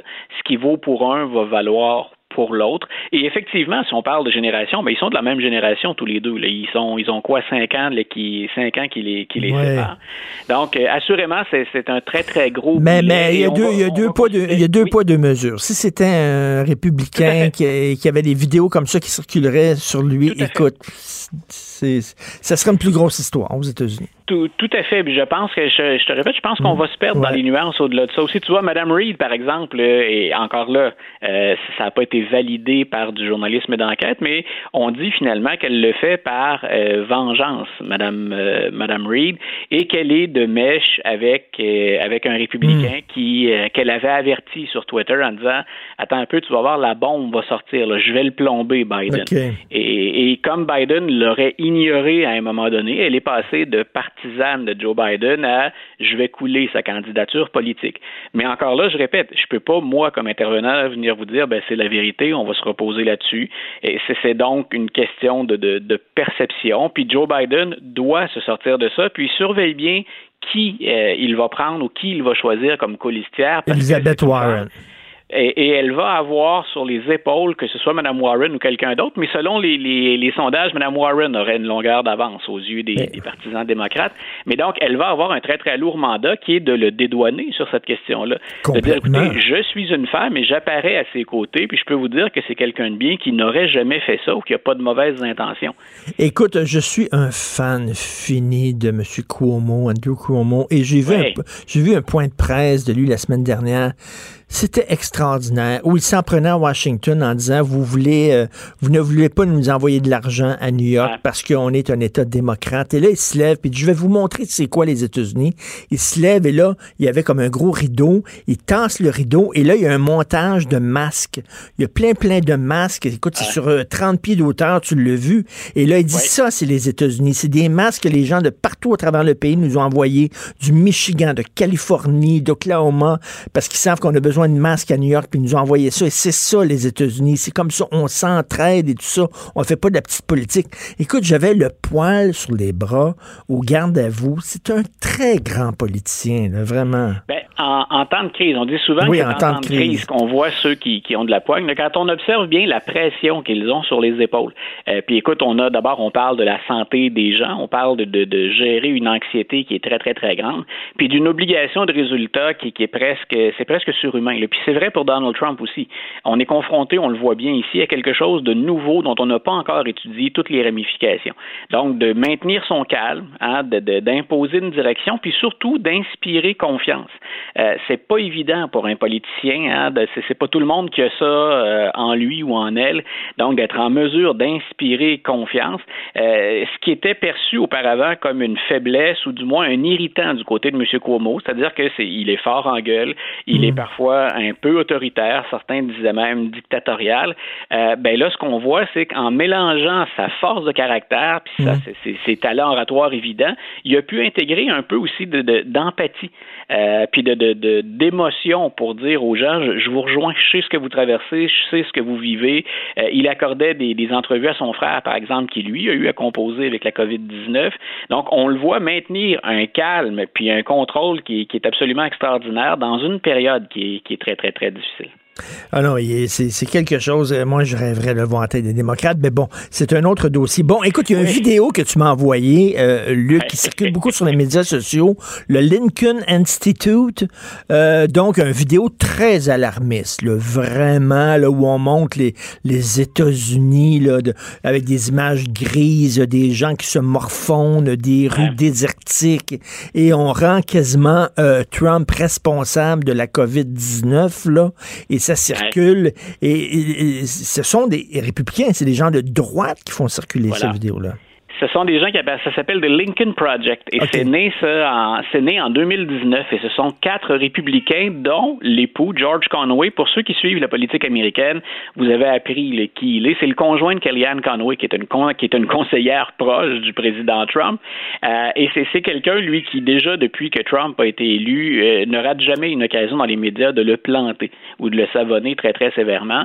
Donc avec trois autres stratèges politiques républicains, eux ils disent et c'est pas la première fois qu'ils sévissent, on a à la tête des États-Unis quelqu'un d'incompétent. Ça a beau être républicain, il y a quand même un certain nombre de valeurs auxquelles on tient, puis des valeurs démocratiques. Et c'est la première raison euh, pour laquelle ça s'appelle le Lincoln Project, c'est qu'Abraham Lincoln, bien sûr, c'est le premier président républicain de l'histoire. Donc, quelque part, ce qu'on fait valoir, c'est que Trump est loin d'être un Abraham Lincoln. Et dans la vidéo, si nos auditeurs veulent aller euh, euh, regarder et écouter la vidéo. Là, ce qu'ils ce qu'ils font, ils reviennent à la charge, c'est leur deuxième vidéo. Dans le premier s'appelait Unfit, donc il n'est pas compétent, il peut pas diriger. Dans le deuxième, ce qu'on nous montre, grosso modo, c'est ça s'appelle Morning in America, c'est le deuil en Amérique. Et c'est un jeu avec... Oui, c'est ça, It's Morning in America qui était le slogan de Reagan qui était le slogan de, Reagan. Et plutôt que de nous montrer une Amérique ou des, États-Unis qui, qui, ont un jour nouveau après l'administration Carter, c'était le cas pour M. Reagan, là, ce qu'on dit, c'est morning, c'est le deuil aux États-Unis. Voici, depuis trois ans et demi, ce à quoi on a droit. Et là, effectivement, c'est très bien fait. Euh, on peut trouver que c'est exagéré, c'est assurément euh, propagandiste, mais ce qu'on nous montre, c'est regarder la situation actuelle et on a ça depuis que Donald Trump est là. Est-ce qu'on est capable, y aura-t-il encore des États-Unis si on assiste, ou s'il se déroule un deuxième mandat de Donald Trump? Donc, euh, ça frappe. Et ce qu'on veut passer comme message, c'est ben, revenons à la dignité d'Abraham Lincoln. Puis Abraham Lincoln a été confronté à un pays très, très divisé, la guerre de hmm. sécession, mais il a toujours eu à l'esprit l'idée de sauver, d'unifier ce pays-là. Puis revenons, les républicains, les plus vieux d'entre nous, en tout cas, on, était plus Ronald Reagan, le Parti républicain, que on se reconnaît plus dans Reagan que dans Donald Trump. Ayez ben ça en tête en votant aux élections. Et ils sont allés très loin. Je termine là-dessus, ce groupe-là, en disant, nous, en 2020, on appuie Joe Biden. Et quand je disais Joe Biden, il a, Joe Biden, c'est un des arguments pour lesquels euh, on peut l'appuyer. J'avais déjà dit ça comme ça. Il fait pas peur aux indécis, ni à certains républicains déçus. On n'a pas peur d'une révolution à la Bernie Sanders. Grosso modo, on le trouve plus réconfortant un peu, Joe Biden. Donc, ce qu'on dit, c'est, ben, grosso modo, pinçons-nous le nez, les républicains, puis cette année, accordons notre vote à Joe Biden, puis on verra ensuite. On choisira un autre non, cheval. C'est parce, que, tu sais, les républicains, tu peux être républicain puis rassembler, être rassemblant, surtout dans ben, une période de pandémie. Il faut pas. Et, Andrew Cuomo, dans son fameux point de presse, il disait, il disait en parlant de, Trump, et, qui disait tout le temps us and them. Us and them. Il dit, c'est quoi ça, us and them? C'est pas le temps de dire us and them en pandémie. It's, it's all us. Et écoute, quand on quand il fait des, des, des, choix dans ses décisions entre des États républicains, des États euh, démocrates, quand il attaque directement des gouverneurs démocrates alors qu'il encense des gouverneurs républicains, euh, il y a quelque chose de malsain derrière ça. Plutôt que de passer effectivement un message rassembleur, ce que fait Cuomo en disant on est 50 à s'appuyer, puis là où on sera touché, les autres vont envoyer de, des efforts pour venir en aide à une région, à un État plus touché. Le président gouverne, on l'a dit depuis le départ, uniquement pour sa base. Il mise sur ses partisans farouches. Et dans une période de crise, moi, je pense que ça le dessert. Et c'est ça qu'on voit dans les sondages. Les sondages, ils se multiplient depuis deux ou trois semaines et ils sont pas favorables au président. C'est très clair. Donc, est-ce que M. Trump est capable de s'ajuster pour viser un peu plus large pour 2020? Euh, il est peut-être celui qui va couler sa propre présidence. Donc, c'est tellement polarisé. Il y a des républicains, on le sait, qui vont voter euh, Trump, peu importe d'ailleurs qui serait là, on va voter républicain. Mais on atteint une limite à un moment donné. Ben On est habitué de voir les États-Unis se serrer les coudes à différents moments de l'histoire. Après le 11 septembre 2001, le New York, on déteste parfois parce que c'est une ville arrogante, c'est une ville un peu folle. Hein. Il y a un caractère particulier à New York, on n'aime pas toujours les New-Yorkais ailleurs. Euh, après le 11 septembre 2001, on s'est tous regroupés derrière, euh, derrière New York, puis derrière le président Bush. Euh, on ne hmm. voit pas ça derrière Donald Trump présentement. Ce, n'est pas le temps de faire de la petite politique il ne fait que ça. Il ne fait que ça en période de pandémie. C'est honteux. Et, euh, et, comme disait Andrew Cuomo, être américain, c'est un bon voisin. Ton voisin est dans le pétrin, tu vas l'aider. C'est ça, être un américain. Et c'est pas, c'est pas de dire... Historiquement, il y, a plein, il y a plein de choses pour venir appuyer ce que dit M. Cuomo. Là, pour les amateurs d'histoire puis de, de, philosophie, quand on remonte à Tocqueville, on est rendu très loin. Mais quand on remonte à Tocqueville, c'est une des choses qu'il souligne quand il va aux États-Unis, l'esprit communautaire. Euh, tu sais, aux États-Unis, parfois, on rigole un peu à distance, mais quand on fait de la politique de cuisine, puis qu'on organise les caucus, c'est un peu ça, les États-Unis. On jase avec son voisin. Ça se fait dans la cuisine, ça se fait dans une cour d'école. Exactement. Il y a une vie communautaire qui peut être très forte. Puis ensuite, ça peut se manifester de façon républicaine ou démocrate sur certains grands choix. Mais il y a quand même ce moment où on se retrouve habituellement. Tout Puis à avec, fait. Le président, avec le président Trump actuellement, ben, c'est pas ce qu'on encourage. On va t'envoyer du Puss and Boots parce que je pense que ton chat a faim. Oh, vous l'entendez? Ben oui. on l'entend, on l'entend. Soit, il est bien faim ou c'est une chatte en chaleur là, qui est tu, vois, tu vois, il est, confiné plus que nous. Je pense, qu'il, euh, je pense que lui a atteint la limite de, de mon autorité, de mon pouvoir exécutif. C'est quoi son nom? Socrate. Socrate, c'est le nom de ton chat. Écoute, il a, fait, il a participé à la, chronique, lui aussi. Là. c'est très drôle. Merci beaucoup, Luc. Luc La Liberté. Salut, Socrate. L'art est dans la manière. Non, c'est pas de la comédie. C'est politiquement incorrect avec Martineau. Alors, tous les mercredis, je parle au politologue Christian Dufour. Salut, Christian. Bonjour Richard. Bonjour. écoute, je vais rien te dire un petit, un petit truc. Été barré de Facebook euh, dimanche dernier pour une semaine. Je sais pas pourquoi? Je sais pas. Ils n'ont pas aimé quelque chose que j'ai mis. Je sais pas quoi. Pas de raison. Ils donnent pas de raison. Non. Mais, euh, attends, je, suis barré. Donc, c'est, ça fait quelques jours que je suis pas sur Facebook. Je peux rien écrire et tout ça. Et je m'en porte très bien. C'est quoi? Je, je commence à aimer ça. Puis je suis Ouais, pas sûr que- que quand ça va revenir samedi prochain, ils vont débloquer mon compte, que je vais revenir aussi fort qu'avant. Ouais, Ça mais c'est une addiction, mon cher Richard. Ben Facebook. Moi, oui. tu sais, je suis un nouveau sur Facebook. Hein, J'ai commencé l'été dernier et, et là, je suis là-dedans pas mal. Et euh, bon, de toute façon, dans le contexte actuel, je dirais que on est plus euh, dans le virtuel, malheureusement.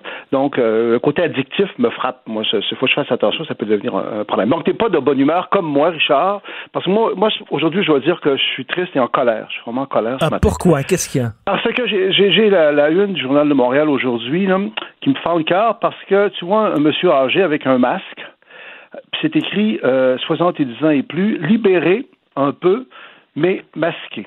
Et quand tu lis l'article euh, dans le journal, quatre nouveaux droits pour les 70 ans et plus. Euh, et euh, on, on dit, entre autres, que dans deux semaines, les 70 ans et plus, et tous les 70 ans et plus, là, on parle pas juste des gens dans les CHSLD, on pense, on parle pas juste des gens dans les résidences pour aînés, tous les 70 ans et plus, dont moi, hein, parce que moi, j'ai 70 ans, bon, ils vont pouvoir euh, désormais aller dans certains commerces à des heures précises, mais il faut qu'ils portent le masque. Et le Oui. journal met en gras, il faut qu'ils portent le masque, et c'est un des droits. Donc, on ouvre, mais... Et moi, ce qui me renverse là-dedans, euh, c'est que mes craintes sont confirmées.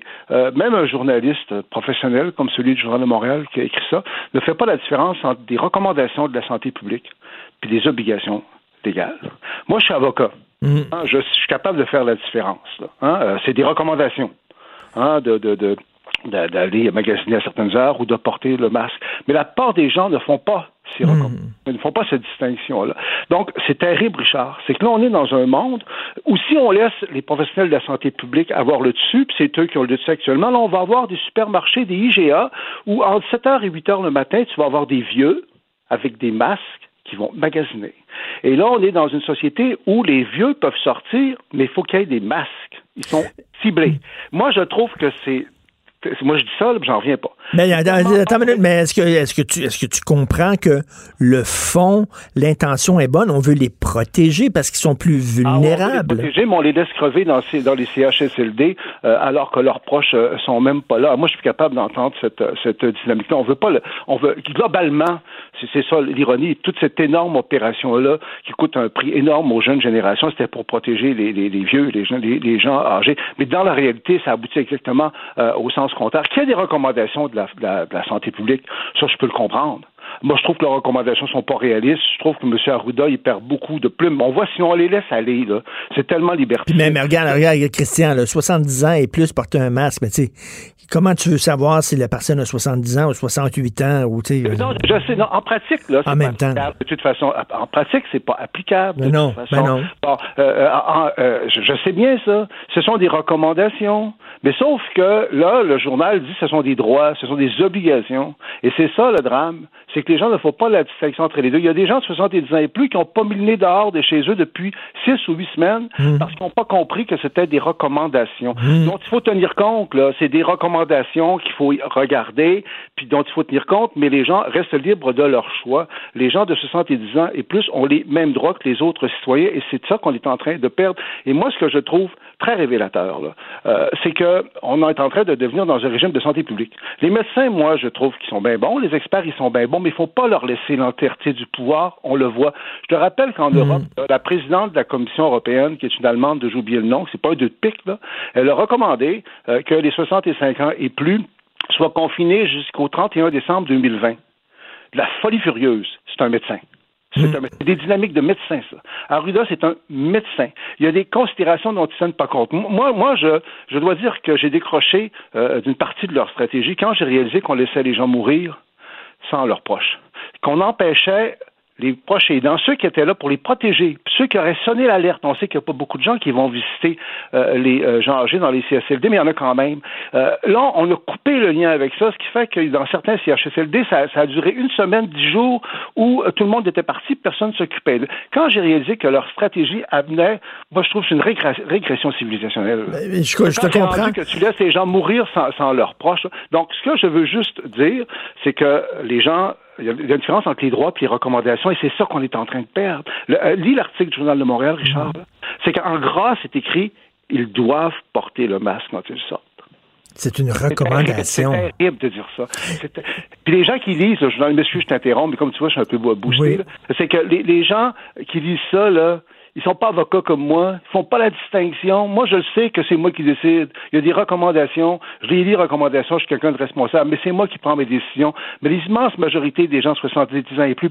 là, je, répète, on parle pas là, des gens dans le CSLD qui sont très, très abîmés, si tu veux. On, on, parle même pas des gens, l'ensemble des gens de 70 ans. Quelle proportion on pense qu'ils ont plus le droit de sortir puis qu'il faut qu'ils portent un masque à tout prix? Quelle proportion tu penses? Eh il y en a beaucoup. Il y en a beaucoup qui pensent une obligation. Tu as tout à fait raison. je, veux intervenir là-dessus parce que c'est fondamental, ça. Il y a les recommandations de M. Arruda qu'on peut contester parce que moi, je trouve qu'on va pas dire Est-ce que, est-ce que, ben, regarde, ma, ma, mère demeure dans une résidence privée, OK? Euh, et euh, elle, elle pouvait, il n'y avait, pas le droit de sortir.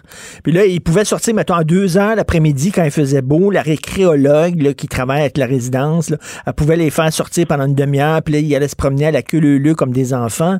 Puis elle trouvait ça quelque part très infantilisant.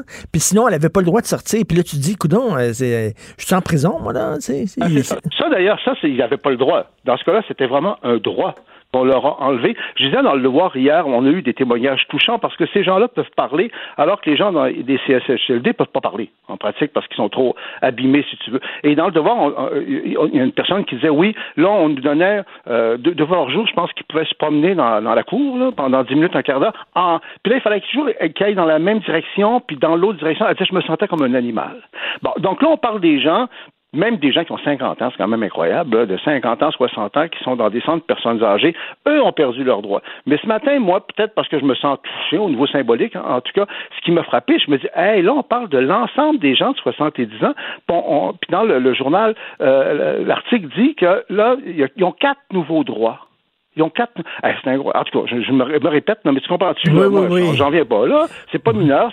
Puis imagine, je reviens, les supermarchés, là, tu vas voir, le système va s'adapter. Là. mais moi, ben moi, moi selon moi, là, dans les commerces, on, c'est mon, point de vue à moi, on devrait porter le masque dans les commerces, mais tout le monde. Pas, pas commencer à dire par ange, là, tout le monde porte un masque. Exactement, mais c'est là toute la différence, mon cher Richard. Ben ben, puis quand on disait dans l'article de ce matin, oui, quand les, les, les, aînés, là, pour employer ce terme que j'aborde, quand les aînés vont sortir, ben, il faut qu'ils se lavent les mains avant de sortir et après. Mais tout le monde, normalement, ben, doit faire ça. Il faut qu'ils gardent la distanciation. Donc, l'infantilisation est très, très claire. Tout à fait. Tu peux avoir 75 ans, pouvoir sortir, puis si tu respectes la distance, voir tes proches, voir tes petits-enfants, voir tes enfants, voir tes amis, Voyons. C'est clair. Puis de toute façon, ce ne sera pas euh, mis en œuvre, ces affaires, c'est pas réaliste. Euh, mais tu vas voir les commerces, ils vont faire de la publicité nous disant, écoutez, là, de 7h à 8h, les aînés, parce que c'est toujours ce qu'on dit, hein, venez magasiner, apportez vos masques. le, le, c'est l'horreur, hein,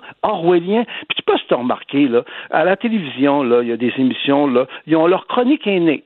Alors, ils reçoivent. Comment nos aînés de 70 ans vivent-ils euh, le confinement? Je pense que dans la presse, ils, interviewent. Moi, ça, là, on avait les, les, Noirs, les populations racisées, les Autochtones, ben les aînés. En moi, là, euh, je suis content d'avoir ton émission pour pouvoir euh, exprimer ça. Mais tu as raison. C'est inacceptable. Vraiment, là, c'est pas aussi, c'est pas des, les gens qui écoutent, là, c'est pas des recommandations du docteur Arruda ou de la santé publique, c'est pas des obligations légales. Vous gardez votre liberté, il faut le dire et le redire, là. Et tu es en train de dire, mettons, aux gens qui nous écoutent, qui sont dans des résidences, parce que je sais que ma mère euh, nous écoute religieusement, puis euh, il y a peut-être de ses euh, amis à elle, de dire, ben, ils n'ont pas le droit de vous, vous, garder en dedans. Si vous voulez sortir, vous avez le droit de sortir. -dire, non, remarque, moi, je fais il, y a, trois sortes, en fait, de personnes âgées là, au Québec. Il y a celles qui ont été dans les CHSLD, donc, c'est l'horreur absolue qu'on a suivie depuis plusieurs semaines. Bon, puis là même, on empêchait, on empêchait les proches aidants d'arriver. Puis il y a celles qui étaient dans des résidences personnes âgées, qui n'étaient pas toujours très âgées, hein. il y en a qui avaient 50 ans, tout ça. Et là, on, leur a interdit de sortir depuis plusieurs euh, semaines. Puis ça, c'était légal. Tu comprends-tu? C'était une interdiction légale. Et c'est ça qu'on relâche actuellement. Donc, les gens comme ta mère, ils sont encore soumis à des restrictions légales. Je ne sais pas exactement mmh. lesquelles. Ça dépend où est-ce, où est euh, qu'elle est. Et il y a les autres personnes de 70 ans et plus euh, qui sont chez eux, là, qui sont autonomes et, moi, c'est ça ce matin qui m'a quand même frappé. Je veux dire, même pour ces gens-là, on, on, accrédite l'idée qu'ils perdent des droits. Donc, mais, mais, mais regarde, le portrait global est quand même terrible, Richard. Écoute, euh, moi, je défends ma gang. Là, moi, en même temps, des fois, je dis, non, mais des fois, je dis, mon Dieu, je suis pas chan... je suis malchanceux, j'aurais pas pu naître une année avant. Parce que moi, j'ai senti 10 ans trois mois. mais non, mais en même temps, plus sérieusement. Mais, mais, mais écoute. Euh... des armes, puis je veux parler pour ceux qui sont pas capables de parler sans me prendre pour un. Mais on a vu, on a vu cette semaine, justement, les gens, les gens, les, les aînés, comme tu dis, là, euh, comme on dit, les aînés qui, se, qui se sont, qui se sont, qui se sont révoltés, là, qui ont dit, écoutez, là, on, on est, on n'est pas des câbles, on peut sortir, se laver les mains, puis garder nos distances, puis tout ça, là. Arrêtez de faire des mesures exprès pour nous. Puis tu sais, euh, les vieux d'aujourd'hui, là, c'est pas les vieux des années 40, là, c'est des vieux qui ont fait la révolution dans les années 60, c'est des vieux qui fumaient du pot, c'est des vieux qui, qui tu sais, Surtout que c'est très vicieux parce que c'est pour les protéger. Mais oui. C'est très vicieux là, comme dynamique. Là. Euh, on vous opprime pour vous protéger, on vous emprisonne pour vous protéger, on vous traite comme des détenus pour vous protéger. On empêche, en fait, euh, si vous mourrez, là, on va empêcher les gens, les gens que vous aimez d'être là. Je veux dire, à un moment donné, c'est aberrant, cette affaire-là. Je veux dire, euh, euh en plus de ça, c'est que, euh, on prend en parler longtemps, tu as compris le point. Euh, euh, je trouve qu'on le savait, là, mais c'est une menace pour les libertés, cette crise-là. Les recommandations sont là, là. Je suis dur à l'égard des recommandations de la santé publique, mais il faudrait que la santé publique soit plus sensible à ces points-là parce qu'elle va perdre beaucoup de crédibilité si ça continue de même. écoute, je t'aime comme ça, t'es revendicateur aujourd'hui, puis tout ça, c'est parfait. C'est un excellent discours qu'il faut entendre. Je suis content de t'avoir pour, pour, ben pour parler de ça. Puis, j'avais, puis je vais dire peut-être que Richard sera pas, sera pas d'accord, ça n'a pas été grave. Oh, non, non, non, c'est parfaitement d'accord avec toi de, de, de, traiter les, les, les, personnes de 70 ans et plus comme c'était des petits-enfants. là. Puis on sait ce qui est bon pour vous, là, puis on va vous prendre par la main tout le temps. Là. le point, moi, mon obsession, c'est de dire il faut que les gens, il que le gouvernement, d'ailleurs, soit très clair là-dessus, M. Arruda soit plus clair là-dessus. C'est qu'on fait des recommandations auxquelles on croit, qui sont importantes, mais quand même, les gens, euh, on garde la possibilité de porter leur jugement. Tu sais, ce sont des gens libres et responsables. Ils ont le droit de prendre leurs propres décisions. Tout à fait. Merci beaucoup, Christian, pour ça. Ça me fait plaisir. Merci, Christian Dufault. Merci beaucoup. Jonathan, tu fais le front du journal, la danse à claquette de la ministre Blais.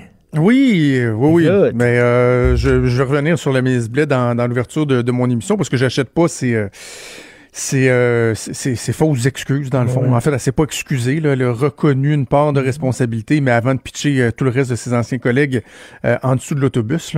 Euh, J'ai beaucoup de misère euh, avec ça. Mais sur les... les je reviens sur ce que Christian et toi, vous oui. discutiez. J'ai pas, pas pogné le début de votre discussion, mais les, les dernières minutes. c'est pas une question de d'infantiliser les aînés parce que au moment où il y a eu des, des restrictions, il y a eu des confinements, qui ont touché les aînés, je veux dire, le reste de la population en entier en a eu aussi. Là. moi, je considère que le moment à partir duquel c'était essentiel qu'on jette du lest pour les aînés, c'est au moment où on commence à déconfiner d'autres secteurs de notre société. Oui, mais moi, je dis... et que là, ça devient une injustice si eux, tu les gardes comme ça. Puis si on demande aux gens de porter... Euh, tu sais, selon moi, si tu rentres dans les commerces, tu as un masque. Tu sais, là, on dit, non, si tu as 70 ans, tu portes un masque, les autres, euh, pas, pas de masque. Non, non, le masque pour tout le monde. Oui, oui, ça devrait l'être. Mais tu sais, je veux dire, en même temps, là, il n'y a, pas personne qui fait ça pour être méchant non plus. Là. si on considère que les personnes de 70 ans et plus sont plus vulnérables aux impacts de la COVID et non pas plus vulnérables à l'attraper. C'est vraiment que ça peut être plus euh, euh, fatal pour eux de leur dire, ben, on, vous suggère fortement, vous, de porter un masque en tout temps. Mais tu es, d'accord avec moi que tu peux avoir 75 euh, ans, puis sortir, puis respecter le, le, 2 mètres, puis laver les mains, puis être responsable. Oui, oui, non, absolument, absolument. Mais en même temps, je veux dire, euh, je, veux juste qu'on fasse attention, là, pas moi l'insulte non plus trop facile. C'est pas mal un peu les droits de tout le monde qui ont été brimés d'une certaine façon. Là. Et euh, dans cette tranche d'âge-là, comme dans les plus jeunes, comme dans ceux de mon âge, comme dans ceux de ton âge, euh, des nombrilistes égoïstes qui, qui vont se dire, moi je m'en fous, il va en avoir là. C'est juste de dire, il y a des directives, on demande aux gens de les suivre sans euh, brimer euh, Non, non, mais il y en a, tu sais qu'il y a, un certain discours là, chez certaines personnes, ah, les vieux ne respectent pas les, les, conseils. Non, il y a des jeunes qui ne respectent pas. Y a Ah non, les jeunes aussi. je, vois, Regarde, dans mon quartier, je me promène, là, je vois pas mal plus de jeunes qui respectent pas les consignes que de vieux. Ben oui. Tu sais? je commence à en avoir le cul. pas toi. Moi, je vais dire, il y a l'élément qui me, qui me met à bout de plus en plus, là, c'est euh, les conspirationnistes. Puis ça, je, suis de plus en plus inquiet. Hier soir, à un moment donné, j'ouvre mon fil Twitter et là, je me rends compte qu'une entrevue que j'ai faite il y a dix jours avec l'avocat qui voulait euh, contester euh, les règles du gouvernement. Soudainement, cette entrevue-là refait surface au sein de, ce noyau de complotistes-là. Et là, je mange un char de bêtises, des centaines de commentaires, ah. puis, puis c'est que je trouve c'est de plus en plus agressif leur affaire. Et Complètement. J'aime, sincèrement, je ne pas là. Pas, pas, j'ai pas peur de ma sécurité personnelle. Je te dis juste que de les voir aller. j'ai vu une vidéo, là. J'ai pas eu le temps d'en parler dans mon émission. Je te glisse un mot là-dessus, OK? J'ai vu une, vidéo, et là, écrivez-moi pas pour savoir c'est laquelle, je la, la nommerai pas. C'est pas vrai que je vais faire la publicité, mais c'en est un que je connaissais pas. Et euh, il y a une couple de personnes qui m'ont partagé ça, même des gens que je respecte, puis que, que j'aime bien, puis que, qui ont un bon jugement. Et dans cette vidéo-là, le gars, pendant une heure de temps, expose la théorie selon laquelle Bill Gates est derrière tout ça, OK? Ah ouais, Mais le gars, il dit, moi, je suis un enquêteur, là. Moi, moi, moi, j'enquête, là. tu sais, moi, moi, moi, sur Internet, là, moi, là, tout le temps, tout est enquête. Puis là, Bill Gates, puis là, Bill Gates, il achète ah. tout le monde. Et là, à un moment donné, il dit, écoute bien ça, à un moment donné, il dit, Bill Gates, il a essayé de répandre son virus un peu partout dans le monde, mais ça marchait pas. Mais là, en décembre, il est allé en Chine. Et là, le gars laisse sous-entendre que Bill Gates est allé en Chine au mois de décembre implanter lui-même son virus. Le, gars est multimilliardaire, mais c'est lui-même qui a implanté son virus mortel en Chine. Ah. Et là, tu sais, c'est d'une débilité profonde, euh, insoupçonnée, et j'écoute ça, je l'avance par extrait parce que ça dure une heure de temps, là. Parce que je me dis peut-être qu'à un moment donné, le gars, il va dire que c'est une blague, là, peut-être que c'est un pastiche qui fait des, des, des, gens complotistes, mais non, non, c'est vrai. Et quand j'ai regardé ça en fin de semaine, là, je sais pas, là, mais la vidéo, elle était rendue à 100 000 visionnements et des milliers de partages. Ah, et j'ai été voir le compte Facebook du gars, il fait des entrevues avec d'autres complotistes, d'ailleurs, il te ramasse, là, solide un moment donné, Et c'est des vidéos qui sont euh, visionnées 30, 40, 50, 60 000 fois, là. C'est fou. Je, je capote. Moi aussi, ça me fait capoter. Ça me fait capoter. Je, je suis sans mots. Puis tu sais, des fois, tu as des amis Facebook que tu aimes bien, tu sais, des, des, gens qui t'envoient des affaires, puis qui t'écrivent, puis tu les aimes bien, puis à coup, ils t'envoient ce vidéo-là en disant, regarde ça, Richard, il y a peut-être quelque chose là. Là, tu es là, oh non, pas lui, dis-moi pas qu'il croit à ça, lui aussi, ça ben, commence, tu sais. Questionner, ah. c'est correct, là, mais de penser qu'il y a un, clon, un, un, un complot global, mondial. C'est tellement Il y en a qui disaient, Bill, Gates, là, il a rencontré euh, Justin Trudeau. C'était même dans son agenda public. Ben, justement, d'après moi, ça avait été une rencontre secrète pour comploter pour un vaccin. Parce que, ben, dans la vidéo que je te parle, là, euh, ce qu'il dit, c'est que euh, Bill Gates, la pandémie, c'est pour qu'il y ait un vaccin qui va nous injecter une puce, là. Ah. Et là, on va nous tracer, on va nous, nous contrôler. On... C'est. Puis il y en a beaucoup qui croient à des niaiseries comme ça. Ça n'a ah pas de bon sens. Ça me déprime bien raide. Écoute, ah on va t'écouter. On va, voir ah ça me déprime. On parlera pas de ça, par exemple. Je suis barré depuis que je joue de, Facebook, puis je m'en porte très bien. T'es barré? Oui, ils m'ont barré pour une semaine. Encore? Oui. C'était fait encore? J'ai chialé contre les gens qui sont contre le qui sont contre le confinement, puis tout ça, puis euh, tu sais euh, Facebook te barre. Les, les, amis de l'Alberta. Alors, je suis allé je suis, je suis barré. Mais là, ça fait quatre jours que je ne vais pas sur Facebook, puis je m'en porte très bien. OK. Et je pense que Facebook se porte très bien aussi de, de mon absence. Peut-être. Bref. Oui. On t'écoute avec Maud Boutin. Merci beaucoup à Maud. Merci à Hugo Veilleux, recherchiste, Sachez le moine à la réalisation. On se reparle demain 8 h. Passez une excellente journée.